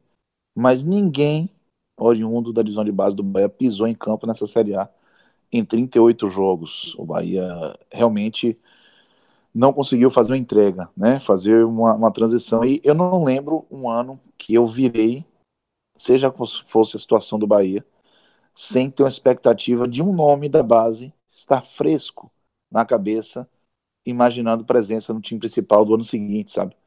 Como, por exemplo, Ramires, 2018 para 2019. Ramires, o nome é Ramires, Ramires, subiu. Não existe isso esse ano no Bahia, sabe? E, e o coordenador da divisão de base do Bahia foi, foi demitido no, no final do ano. Um outro profissional, logo abaixo dele também, coordenação, já foi também é, desligado. Então, são sinais de que o próprio Bahia, apesar do discurso de que é um trabalho médio e longo prazo, entendeu que a coisa não estava indo muito num rumo, é, vamos dizer assim, empolgante, né? Então, para mim, é muito complicado citar alguém da divisão Cássio. de base do Bahia. Não tem como. Oi, oi Ivan. Não, é, só queria para completar, aproveitando aqui, para a gente arrematar, é, meu voto aqui, eu não passei também para Fred a lista, mas eu botei assim: não houve, não teve jogador do Bahia da base esse ano. É, é, é dramático, porque veja só, Ramires, que você citou, que foi a unanimidade do ano passado, foi um jogador que surgiu por acaso. Foi um Isso. jogador que surgiu por acaso. O Bahia não planejou revelar não. Foi uma, uma, um momento em que o Bahia não tinha meia para escalar e colocou ele e ele se deu bem no jogo contra o esporte. Isso. Não era planejado usar ele. E o Bahia mostrou em 2019 que, de fato, não planeja usar a base. O time sub-23 do Bahia é feito de jogadores contratados. O Bahia Isso. contratou hoje um Fecim do Corinthians, que era do ABC, para jogar o sub-23 pelo Bahia. Então, o Bahia não tem projeto de base. É isso que é mais dramático. Não é que não conseguiu revelar o Bahia está se mostrando um time que não tem projeto de base. Isso é dramático para um clube Terrível. do Nordeste que precisa revelar jogadores para obter renda, para obter recurso. Vendeu o Júnior Brumado também por acaso, porque não houve um, um trabalho em cima de Júnior Brumado. É, até pouco tempo não se falava nele, se falava até em Giovanni Tindo, mas não em Brumado. Isso. Colocou Ramires na Europa também por acaso. E hoje você não vê ninguém, ninguém, ninguém, ninguém que o Bahia vai contar, nem para ser o terceiro reserva. Isso é muito dramático para um clube do Nordeste, volto a dizer. Então, o Thiago do Náutico, tá? De forma sumária, mais do que unânime, sumária, ele está eleito como a revelação do ano do futebol do Nordeste, porque simplesmente foi, e não tem nem como discutir isso. Aqui Exatamente. Agora... Oh, e, e, só, e só lembrando, eu nem falei os daqui, mas também não tem nem o que falar aqui também. É, então, porque é isso mesmo. é muito.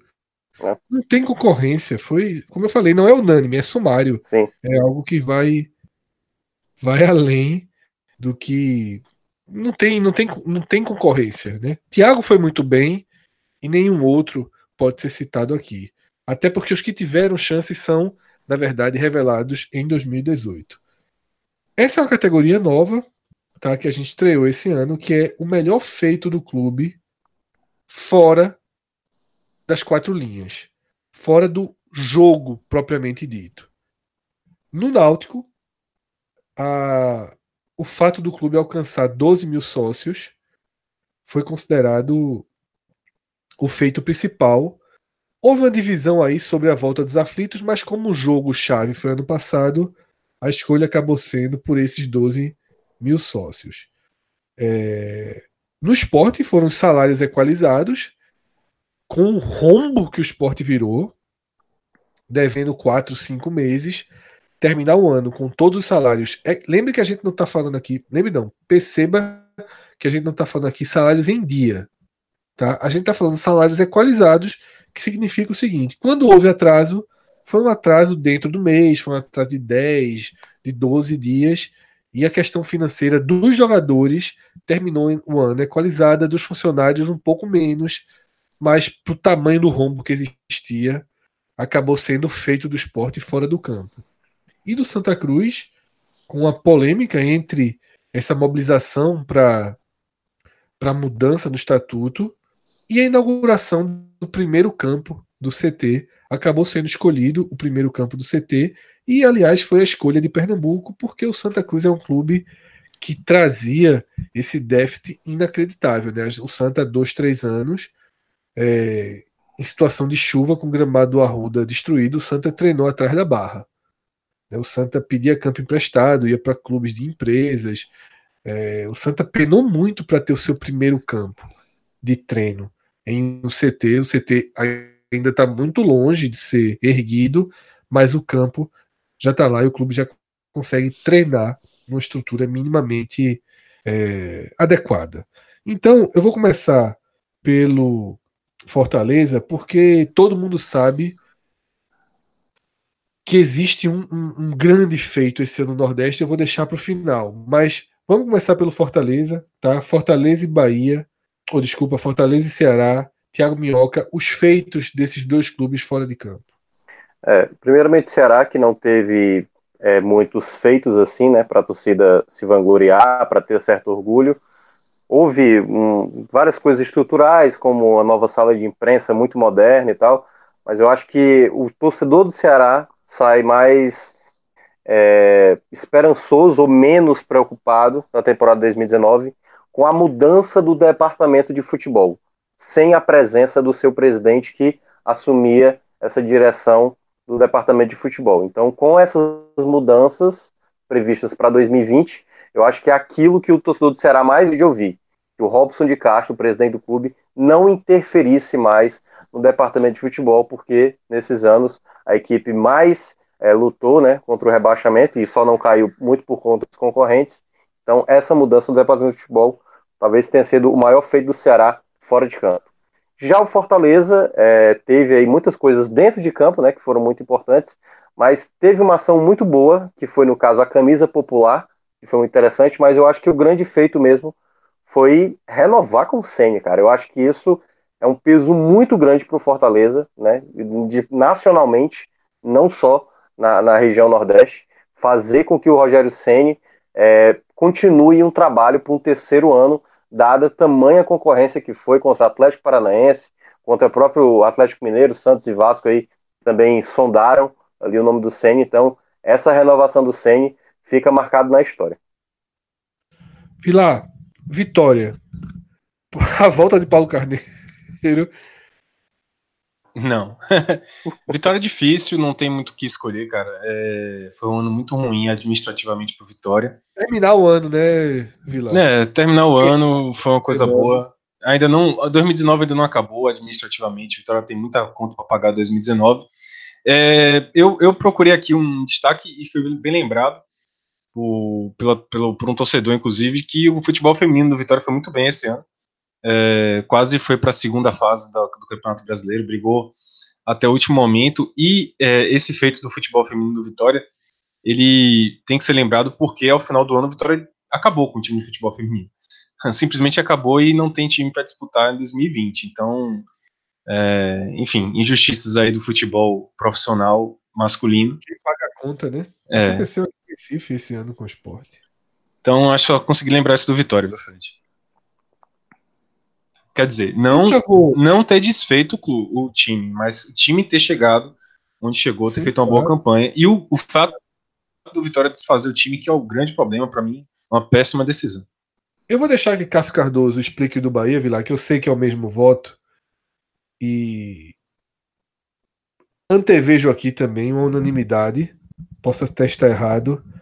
Mas, Cássio, o Bahia, fora de campo, foi absolutamente protagonista em 2019. Né? Fora de campo, ele foi melhor do que em campo. Sem inclusive, dúvida. bastante. Né? O Bahia talvez tenha sido o destaque é, fora de campo do país em 2019. Sem dúvida, Fred. O Bahia, é, eu usei muito uma expressão dizendo que o Bahia em campo não acompanhou o Bahia fora de campo de 2019.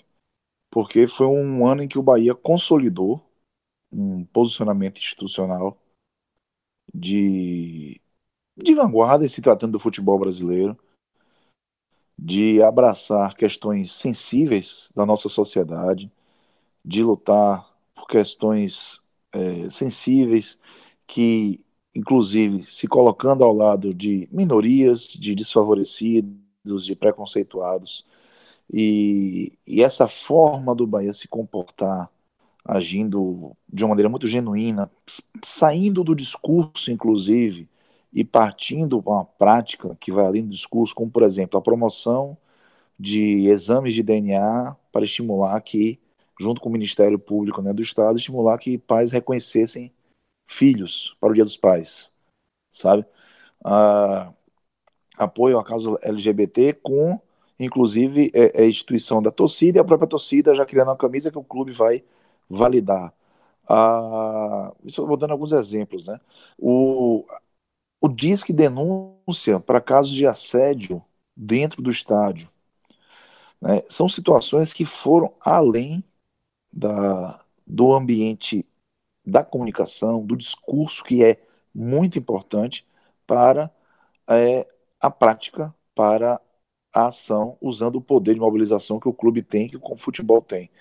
É, isso fora é, questões como combate ao racismo, como o próprio discurso de Roger, que não foi algo pensado pelo Bahia, é, propriamente dito, mas que dá para dizer que foi absolutamente influenciado pelo ambiente que o Bahia proporciona aos seus atletas e, e trabalha. Exatamente, Roger estava plenamente seguro Exato. agir daquela forma. Tinha todo um ambiente ele, favorável, né? O cenário ele tinha o respaldo do Exatamente. clube. Então, e aquela entrevista foi uma entrevista maravilhosa. Aquilo foi um marco na história do nosso futebol.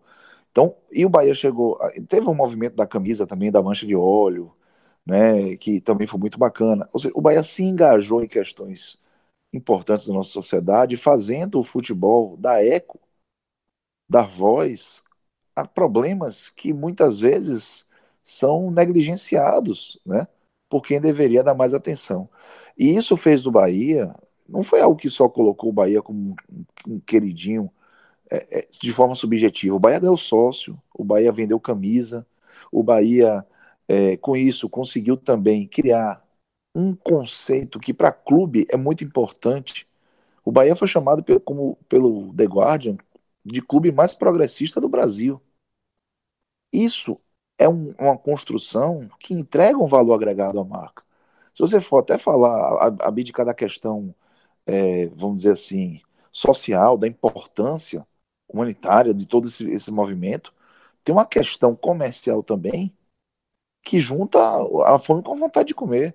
Você imagina que o Bahia hoje tem, com base em tudo que fez em 2019, um poder de barganha muito maior se quiser estampar um novo patrocínio master em sua camisa. Porque a camisa do Bahia rodou o mundo. Então, é, dá para dizer que fora de campo, eu realmente é, vi boas, bons movimentos de, de, outros clubes, como o Ceará e principalmente Fortaleza, dentro do ambiente do Nordeste. Mas o que o Bahia fez até a nível nacional, eu acho que foi é, louvável e já seria difícil acompanhar no campo, eu diria que o campo não chegou nem perto. Né? E não é que dizer que o campo foi um desastre.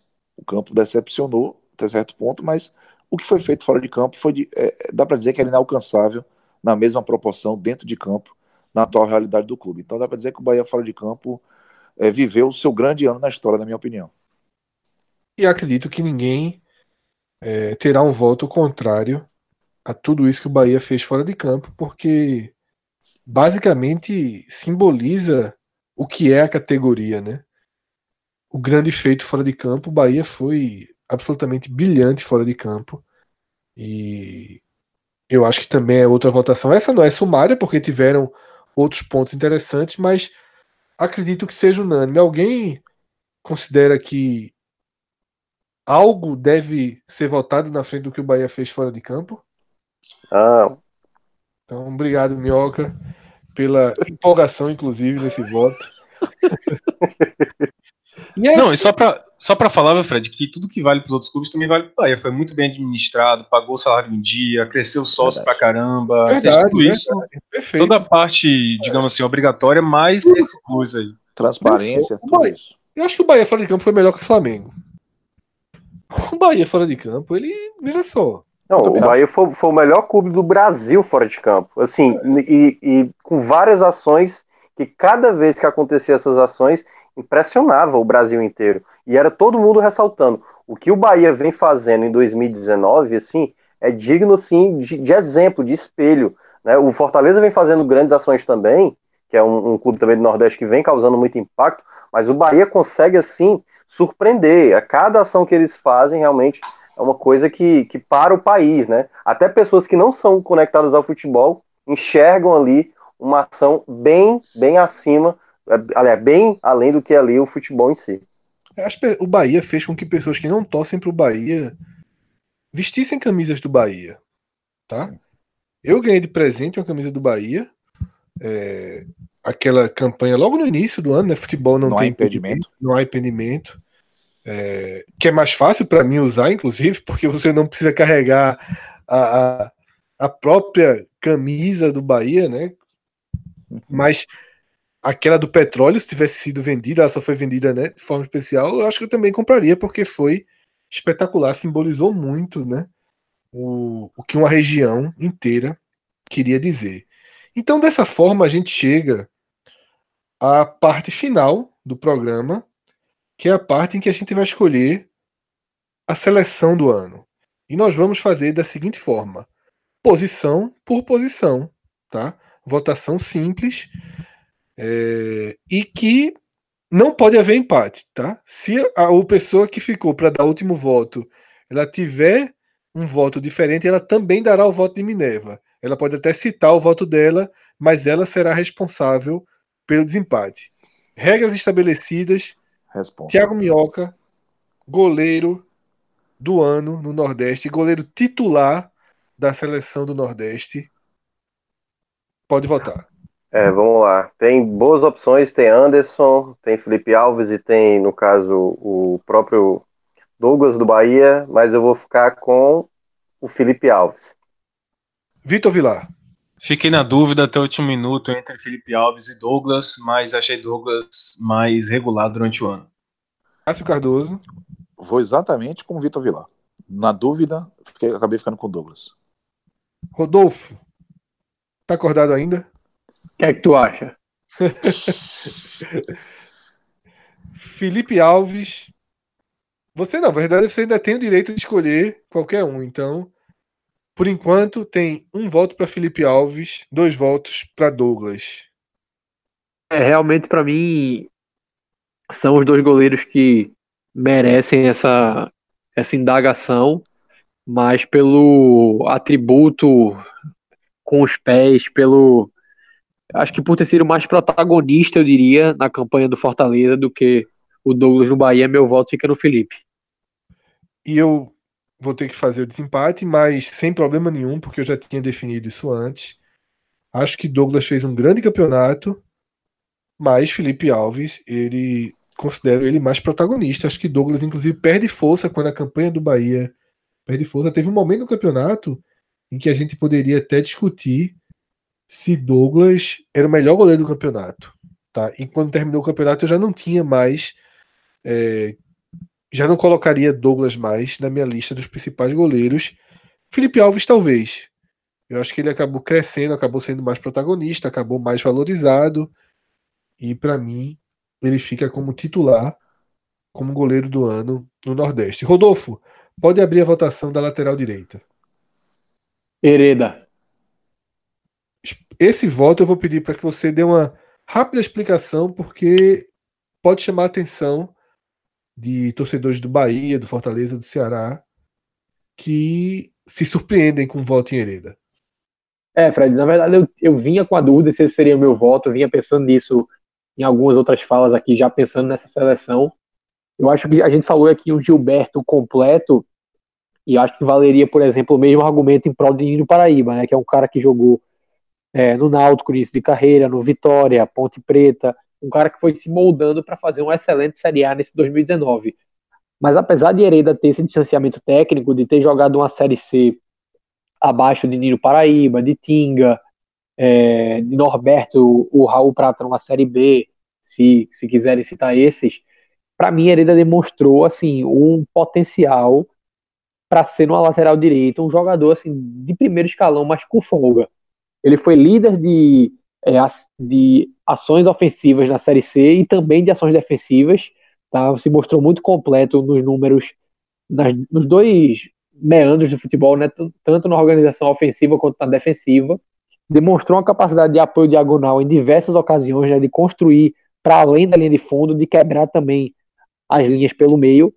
E na soma assim de grandes atuações, eu diria que ele fez grandes jogos também em, jogos de Copa Nordeste que colocaram o atleta ainda bem verde, né, bem maturo, porque foi o primeiro ano dele como profissional, diante de equipes muito bem qualificadas. Ele fez uma partida gigante diante do Ceará no mata-mata da Copa do Nordeste. Ele fez um jogo bom, apesar da derrota do Náutico na primeira rodada contra o Fortaleza, né, que foi um 3 a 1 com um passeio do time de Rogério Ceni.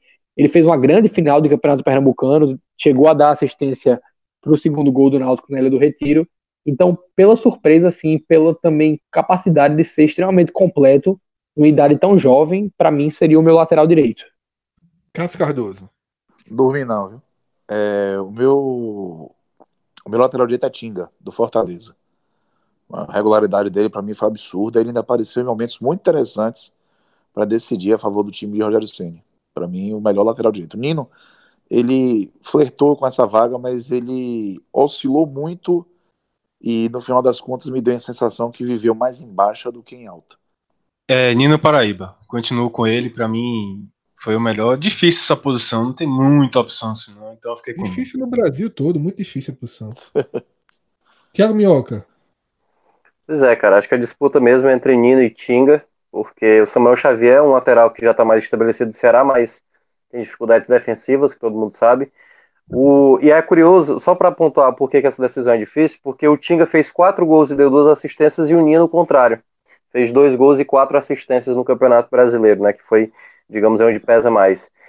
O Tinga, ele tem uma coisa que ele participa de jogos épicos. Foi assim no, lá no 2015, tirando o Penta do Ceará, e aí o jogo 3 a 3 lá do Santos, o 2 a 2 contra o Atlético Mineiro todos os jogos épicos do Ceará, do Fortaleza recentemente, o Tinga sempre fez parte. Mas eu, eu vou ficar com o Nino, porque para mim o Nino foi um lateral com mais regularidade. O, o, o, o Tinga, eu vou usar uma palavra que o, o nosso, é, que contribui lá no nosso Clube 45, o Lucas, que é torcedor do Fortaleza, ele é o melhor, ele é o melhor, pior jogador do, de todos os tempos, o Tinga. Ô, Mioca, Tinga tem música aí na torcida? Não, mas Nino ele... tem, viu? Bom, joguei, uma, joguei uma carta de peso aqui. Jogou. Nino tem é. música. Mas a minha, meu voto é Nino. Nino tem música, Nino tem música. Veja, é, no meu voto está escrito da seguinte forma: Tinga e parêntese para Hereda. Mas Rodolfo já explicou o que eu falaria no parêntese. Eu acho o seguinte, tá? A gente tem dois votos para Tinga e dois votos para Nino Paraíba. Então, como Rodolfo votou em Hereda, eu peço que Rodolfo escolha, sem, muita, sem muitos argumentos, tá, Rodolfo? Apenas escolha Tinga ou Nino Paraíba. Quem fica com a, com a seleção do Nordeste? Quem é o lateral direito da seleção do Nordeste? É, voto difícil, mas eu encerraria em Tinga dentro daquilo que Cássio falou, tá? Se foi decisivo, aliou o bom desempenho com um papel é, de protagonista. Rodolfo, já pode começar votando lateral esquerdo. É, se, se, se, mencion, se foi mencionado aí uma falta de opções para posição na, na direita, para a esquerda, então, é pior, eu acho que pior. tá bem pior. Eu tô curioso para ver se Vilar vai votar em Carleto, mas adiantando o meu, um pouco por falta de opção, sem querer desmerecer o atleta, porque eu acho que tem potencial para estar tá nessa lista, mas é meu voto, meu voto convicto, mais por falta de, de concorrência, é Bruno Melo do Fortaleza. Vitor Vilar, você vai votar em Carleto, respondendo a pergunta de Rodolfo? Carleto. Cássio Cardoso. Carleto. Tiago Minhoca. É, não tem como eu votar no Carleto, porque eu vi ele aqui no Ceará e ele não foi nada bem, né, meu? Então, o voto vai ser pro Bruno Melo, porque a reta final do Fortaleza, que exatamente mostra o melhor momento do Fortaleza, tem muito a ver com o Bruno Melo ganhando a, titularidade em cima do Carlinhos. E ele é um, um, um, cara que sabe fazer gols, um cara que deu assistências. Bruno Melo, para mim, incontestável. Só uma coisa, se a gente fosse levar em consideração o que a gente viu de Tinga aqui no Bahia, meu amigo, a gente não estaria votando nele, não. não, sim, sim. É, mas eu tô falando da temporada. O Carleto aqui, meu amigo, também. Veja, mas o homem é... deu providência no Vitória, viu? É, veja, se eu fosse votar em lateral direito, o melhor que eu já vi jogar em Pernambuco foi Everton Senna. Então. Guardou isso. Pra, guardou, guardou, guardou, guardou, aí guardou. Veja, é, Minhoca, ele tem uma argumentação muito correta aí, tá? Porque Tinga a gente tá pegando outra temporada. Thiago Carleto a gente tá pegando esta temporada. Tá? O, recorte de, o recorte de Thiago Carleto é muito curto. Não tem jogadores para essa posição. Sander, que seria um protagonista do esporte, virou o ano, a permanência de Sander deixou Sander como o protagonista do esporte para a reconstrução do time, para a Série B, mas dentro de campo não foi. Então, um voto muito tá muito discreto, muito simples, mas eu não tenho nenhuma dúvida, tá? Para mim, o voto é Bruno Melo. É, só para complementar aí, porque eu tenho o Bruno Melo também na reta final, certo? Só para não parecer que o Bruno Melo também jogou é. muitos jogos. É, entendeu? Mas ele... é, é, é, complicado. É muito complicado. Eu vou é, foram Melo 14 jogos do Brasileirão, né? É, eu vou pro Bruno Melo em rejeição a Carleto. Eu não vou votar em Carleto. Tá? Bruno Melo jogou pouco esse ano, na pouco, muito pouco. É, muito é, mas pouco. a questão é que eu, eu não vi o Bruno Melo jogar mal como eu vi o Carleto jogar no Ceará, por exemplo. E a, pesado, o Carleto fez 11 jogos. Fora de ritmo, muitas vezes, tomando gols no começo do campeonato da Série A. Ou seja, para um padrão de Série B, tudo bem. Eu acho que o Bruno Melo, por ser padrão Série A, acho que pesa a favor dele. É meu último argumento. É, não é... consegui, não consegui, não consegui reverter. Eu, eu Tentei de tudo. A rejeição é muito grande, assim. Eu acho que Carleto, sabe, ele me decepcionou muito já na carreira, assim. Eu só vejo o Carleto realmente como um cara de bola parada. Oh. Eu não consigo. Quando ele Mas... chegou no Vitória, viu, Fred? Eu fui muito crítico à contratação dele, de verdade. Mas ele, não só na questão da bola parada, mas ele teve um, um aspecto, assim, que foi até surpresa também, de liderança, que para mim foi importante. Sim, é. Eu até pensaria, viu, no elenco de Série B. Até pelo que ele fez no Vitória. Eu achei importante o Vitória renovar com ele. Renovou é, por mais dois anos. Pro elenco de Série B, eu acho que paga a conta. Se ele fosse pra Ponte Preta, para qualquer time, pro América, times que vão brigar para subir como Vitória, a gente já recoloca o Vitória nessa briga. Em 11 jogos ele produziu 7 gols. É, 11 é jogos, 7 gols. É, o desempenho dele é importante, mas me desculpa, eu não consigo, velho. Eu não. Assim. Mais forte que eu. É, o cara não. Assim, a rejeição, ela existe e é sincera. Eu, eu, eu estaria me traindo muito votando em Carleto. Não, não acho que seja um jogador para estar no destaque, ainda que ele tenha sido citado em vários pontos aqui com merecimento. Tá? Então a gente vai agora para dupla de zaga. Eu começo com Cássio Cardoso, dupla de zaga também Luiz nessa Ot... tá? Não, Luiz Otávio e, e Juninho, do Bahia. Eu fiquei muito inclinado a votar no Lucas Fonseca, certo? Mas eu estava em dúvida se eu tirava o Luiz Otávio ou o Juninho e não consegui tirar nenhum dos dois. É, porque o Lucas Fonseca ele foi o atleta que mais entrou em campo pelo Bahia no ano. É, 60 jogos.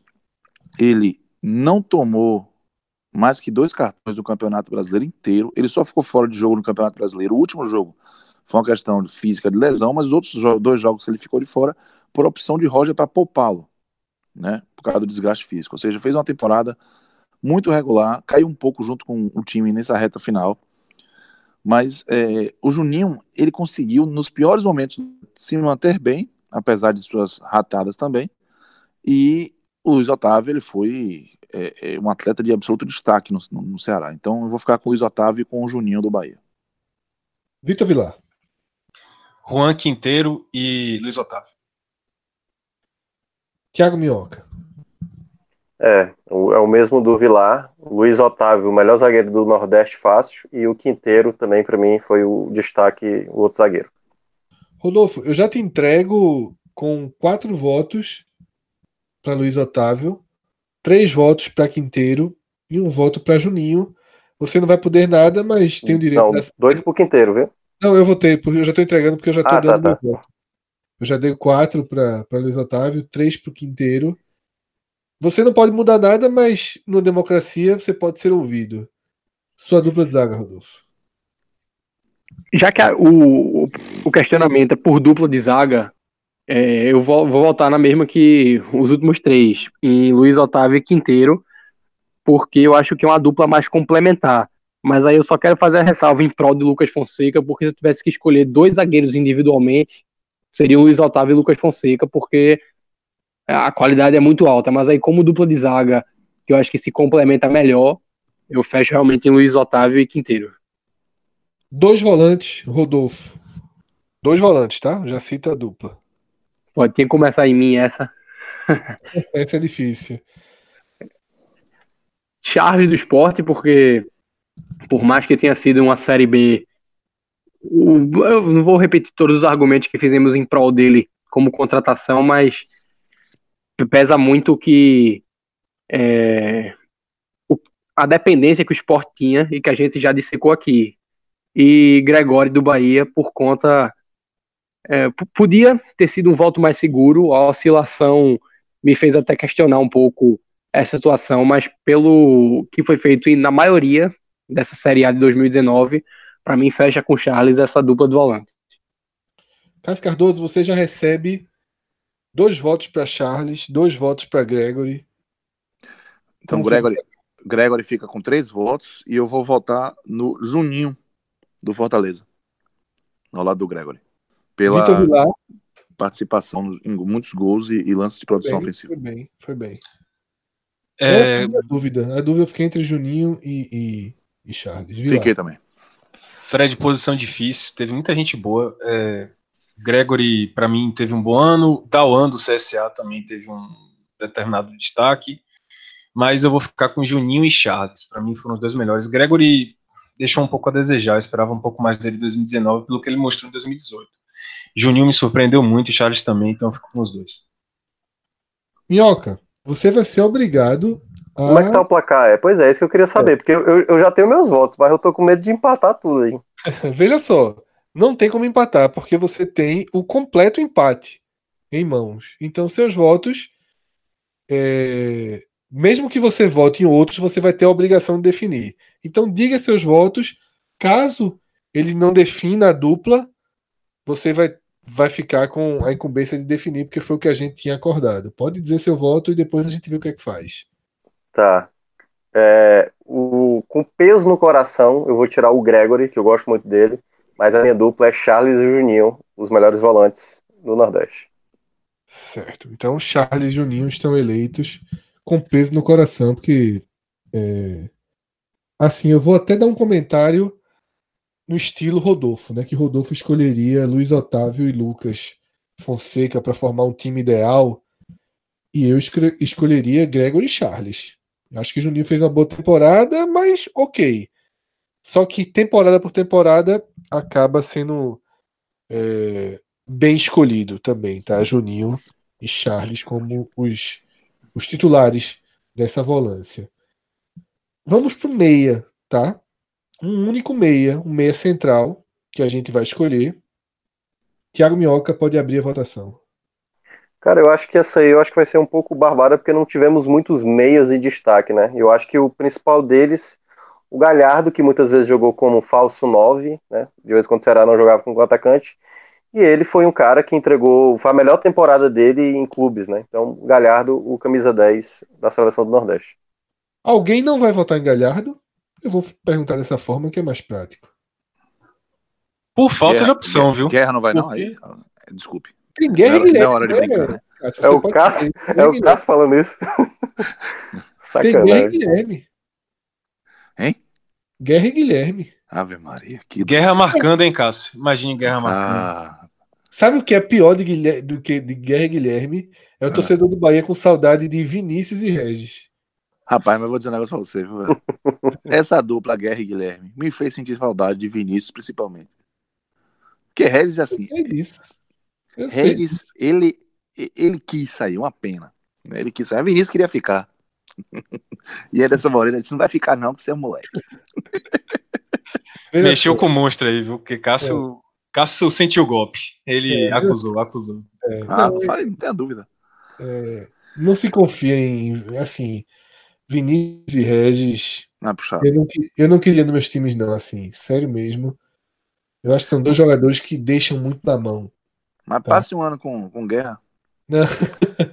Em guerra, né? É, isso. No instante você muda. Vamos lá. A gente vai pros pontas, tá? Beleza. E eu vou pedir voto duplo em jogadores que jogaram aberto, tá? Certo. O ideal é escolher direita e esquerda. Se vocês quiserem forçar, ok, mas eu peço que, que escolham aí. É, até porque, Tá até porque, encaixadinho aí. Fred, é porque, até porque tem um detalhe, por exemplo, no Fortaleza teve vários jogadores que atuavam pelos dois, Os dois lados. É, Exatamente. É, comum. É comum. Então, Vilar, você é o encarregado a abrir essa votação. Carleiro tem uma vaguinha não jogando adiantado da esquerda.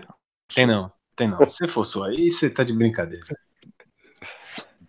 Uma hora dessa. É, Arthur Vitor e Oswaldo.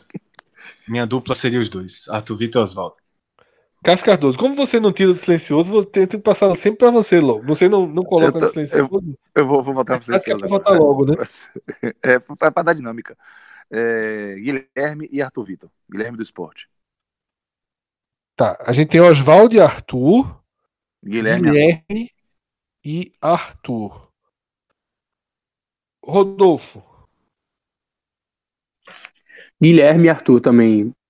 Ficam pontinha por causa de Oswaldo, mas eu acho que o, o que Guilherme fez na Série B, apesar de não ter sido o melhor jogador do esporte, credencia demais para estar numa seleção junto com o Arthur, que aí é incontestável.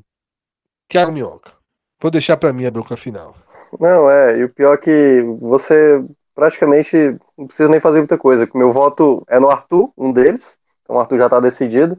E vou colocar mais um postulante, o que favorece o Guilherme, né? Eu vou colocar o Romarinho do Fortaleza, que teve uma recuperação muito, muito grande durante a temporada. É, Eu não sei qual é o regulamento aqui nesse momento, né? Arthur, obviamente, está eleito e eu votaria em Arthur, tá? Mas eu não votaria em Guilherme, certo? É, Então, eu acho que pela regra, não sei se vocês concordam, eu posso até fazer o seguinte, eu posso, pronto, eu vou fazer, eu vou transferir para Vitor Vilar decidir, porque é o mesmo critério que eu usei Não, pô. quando Rodolfo, é, quando o Rodolfo resolveu o zagueiro, porque eu vou votar em Romarinho. Eu vou Não, votar mas em Romarinho não. e Arthur. Não, eu, eu vou te explicar por que, que o, seu pe- o, o seu peso pesa mais. Porque o, o Vilar votou no Oswaldo, certo? Então você vai estar Certo. escolhendo um cara que já escolheu o voto que está empatado. Não, então, não, é Romarinho contra Não, Guilherme. Não, eu sei, você escolheu o Arthur, certo? Quando você escolhe agora o Romarinho, aí a gente tem um empate entre aí, Guilherme é- e é- Romarinho. Então, eu tô passando para a única pessoa que não escolheu nem Guilherme Ah, nem tá, entendi, entendi, entendi, entendi. Foi o mesmo critério que eu usei para Rodolfo escolher o lateral direito. O Rodolfo tinha escolhido Hereda, e Entendi, aí, entendi. empatou Nino e, e Tinga, Rodolfo volt- voltou para Rodolfo. E Correto. eu vou voltar para Vitor Vilar, tá? Guilherme ou Romarinho para jogar ao lado de Arthur. Guilherme. O homem foi artilheiro da Série B, rapaz. Vocês não vão votar no homem, vocês são doidos. Porque, é porque, para mim, Guilherme fez muitas partidas ruins, assim. Ave Maria. Ele foi eleito várias vezes é, por nós com o pior jogador em campo, assim. É um Guilherme é contraditório mesmo, tá? Inclusive li que o Atlético Paranaense Paranaense está pedindo a contratação dele, tá? O É, ataque é- é é engra- é engraçado, Fred, porque o Romarinho e Guilherme é quase o complemento um do outro. O Guilherme entregou muitos gols e assistências, embora não tenha jogado tão bem. O Romarinho jogou muito bem e não entregou tantos gols e assistências, assim, eu- pelo menos na minha avaliação. eu Agora, acho eu votei, eu votei em Guilherme, porque o Romarinho atuava mais pelo meio, né, não, Minhoca? Jogando ali centralizado. Cara, ele foi o jogador mais necessário do Ceni, assim, no, no- no- na volta do Ceni. Ele, ele jogou de meio, jogou de aberto na direita, aberto na esquerda, fez o que fez com Cuesta, com o Luiz Otávio, enfim, é foi- enfim, meu voto foi devido a isso também. É, eu acho que não tem mais votação. Tá? Não, acabou. É o melhor jogador do ano. É o centroavante. já foi escolhido. Gilberto, ele, se ele ganhou o melhor jogador do ano, não tem como perder a disputa para centroavante. E... Esse é Elton, né? e, obviamente, Rogério Ceni, imagino eu, que será também o escolhido por todos como treinador. Assino. Então, Gilberto é unanimidade, Rogério Ceni é unanimidade, mas tem uma última votação que tem cheiro de unanimidade, mas se falou tanto aqui fora de campo, será que vai pesar? Vitor Vilar, Fortaleza ou Bahia? Qual o clube do ano do Nordeste? Eu ainda fico com Fortaleza, apesar do Bahia ter entregue é, muita, muita coisa fora de campo, foi realmente o maior destaque fora de campo. Mas no futebol o campo pesa muito e o Bahia acabou deixando ali um pouquinho a desejar em campo, principalmente com seu torcedor. Enquanto Fortaleza, o último jogo foi muito símbolo disso, né? Foi o último jogo justamente entre esses dois, o Bahia e Fortaleza. Enquanto Fortaleza fez uma festa no Castelão enorme é, para comemorar a temporada que tiveram, o Bahia acabou perdendo o jogo e voltou um pouco é, com um sintoma ali de que a temporada poderia ter sido melhor, então fico com Fortaleza, porque em campo foi, foi, foi, mais, foi mais notável, até pelo fato de ter subido né, para a Série A depois de tantos anos, ter feito uma melhor campanha do Nordeste, acho que é muito notável. Thiago Minhoca, Fortaleza ou Bahia? É, cara, eu, eu acho que esse aí já era um spoiler que a gente já vinha falando em muitos programas anteriores. Fortaleza termina o ano com tudo que é possível, assim, bem além do que foi planejado. Claro que tem essa questão fora de campo do Bahia, mas, cara, é, é, a reta final do Fortaleza, isso mostrou e muito lá no Cearense, porque não começou também, mas depois recupera. Não tomou nenhum gol, é, nem na reta final do Cearense, nem na reta final da Copa do Nordeste. E, na, e nos sete jogos finais, o que faltou de fôlego para o Bahia, o Fortaleza teve fôlego com a volta do Rogério Senni. E isso mostrou principalmente lá naquele último jogo, né? A festa que fez a torcida e ainda para coroar tudo, né? A permanência do Ceni faz o Fortaleza ser realmente o clube de 2019. Rodolfo, boa noite.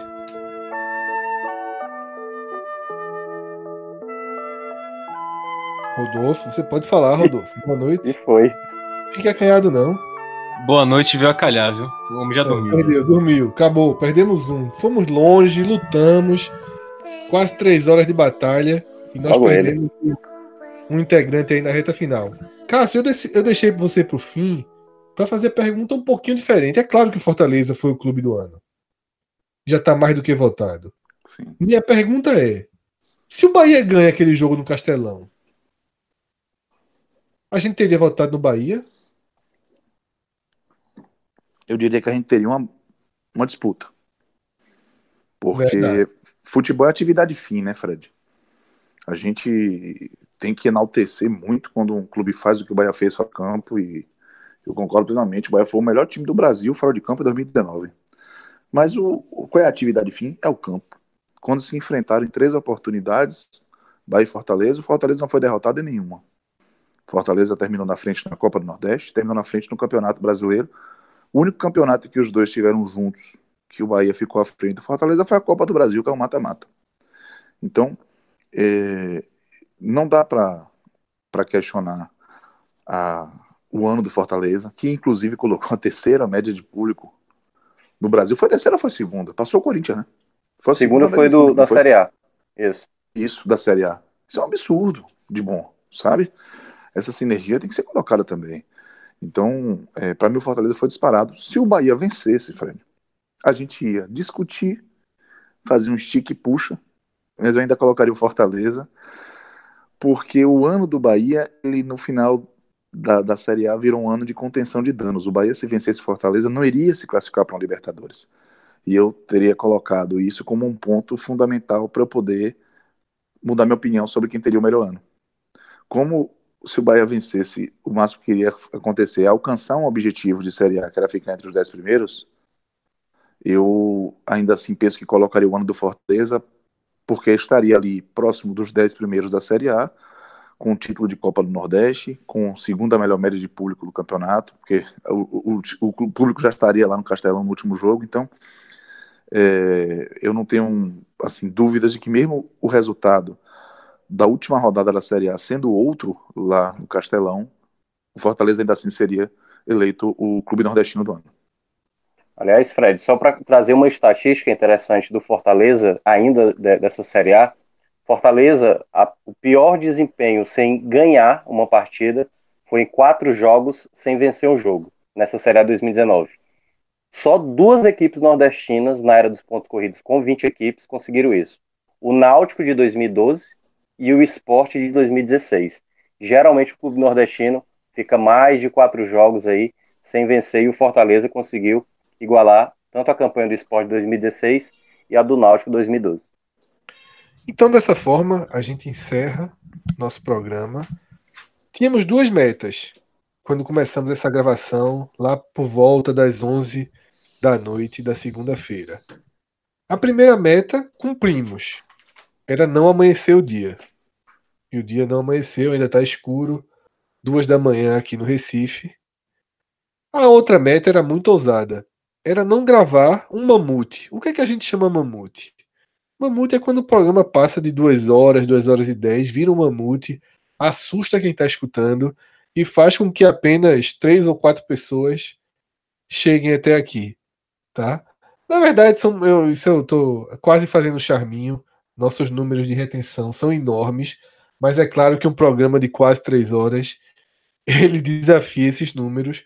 Mas se você chegou até aqui, então a gente só tem a agradecer, tá?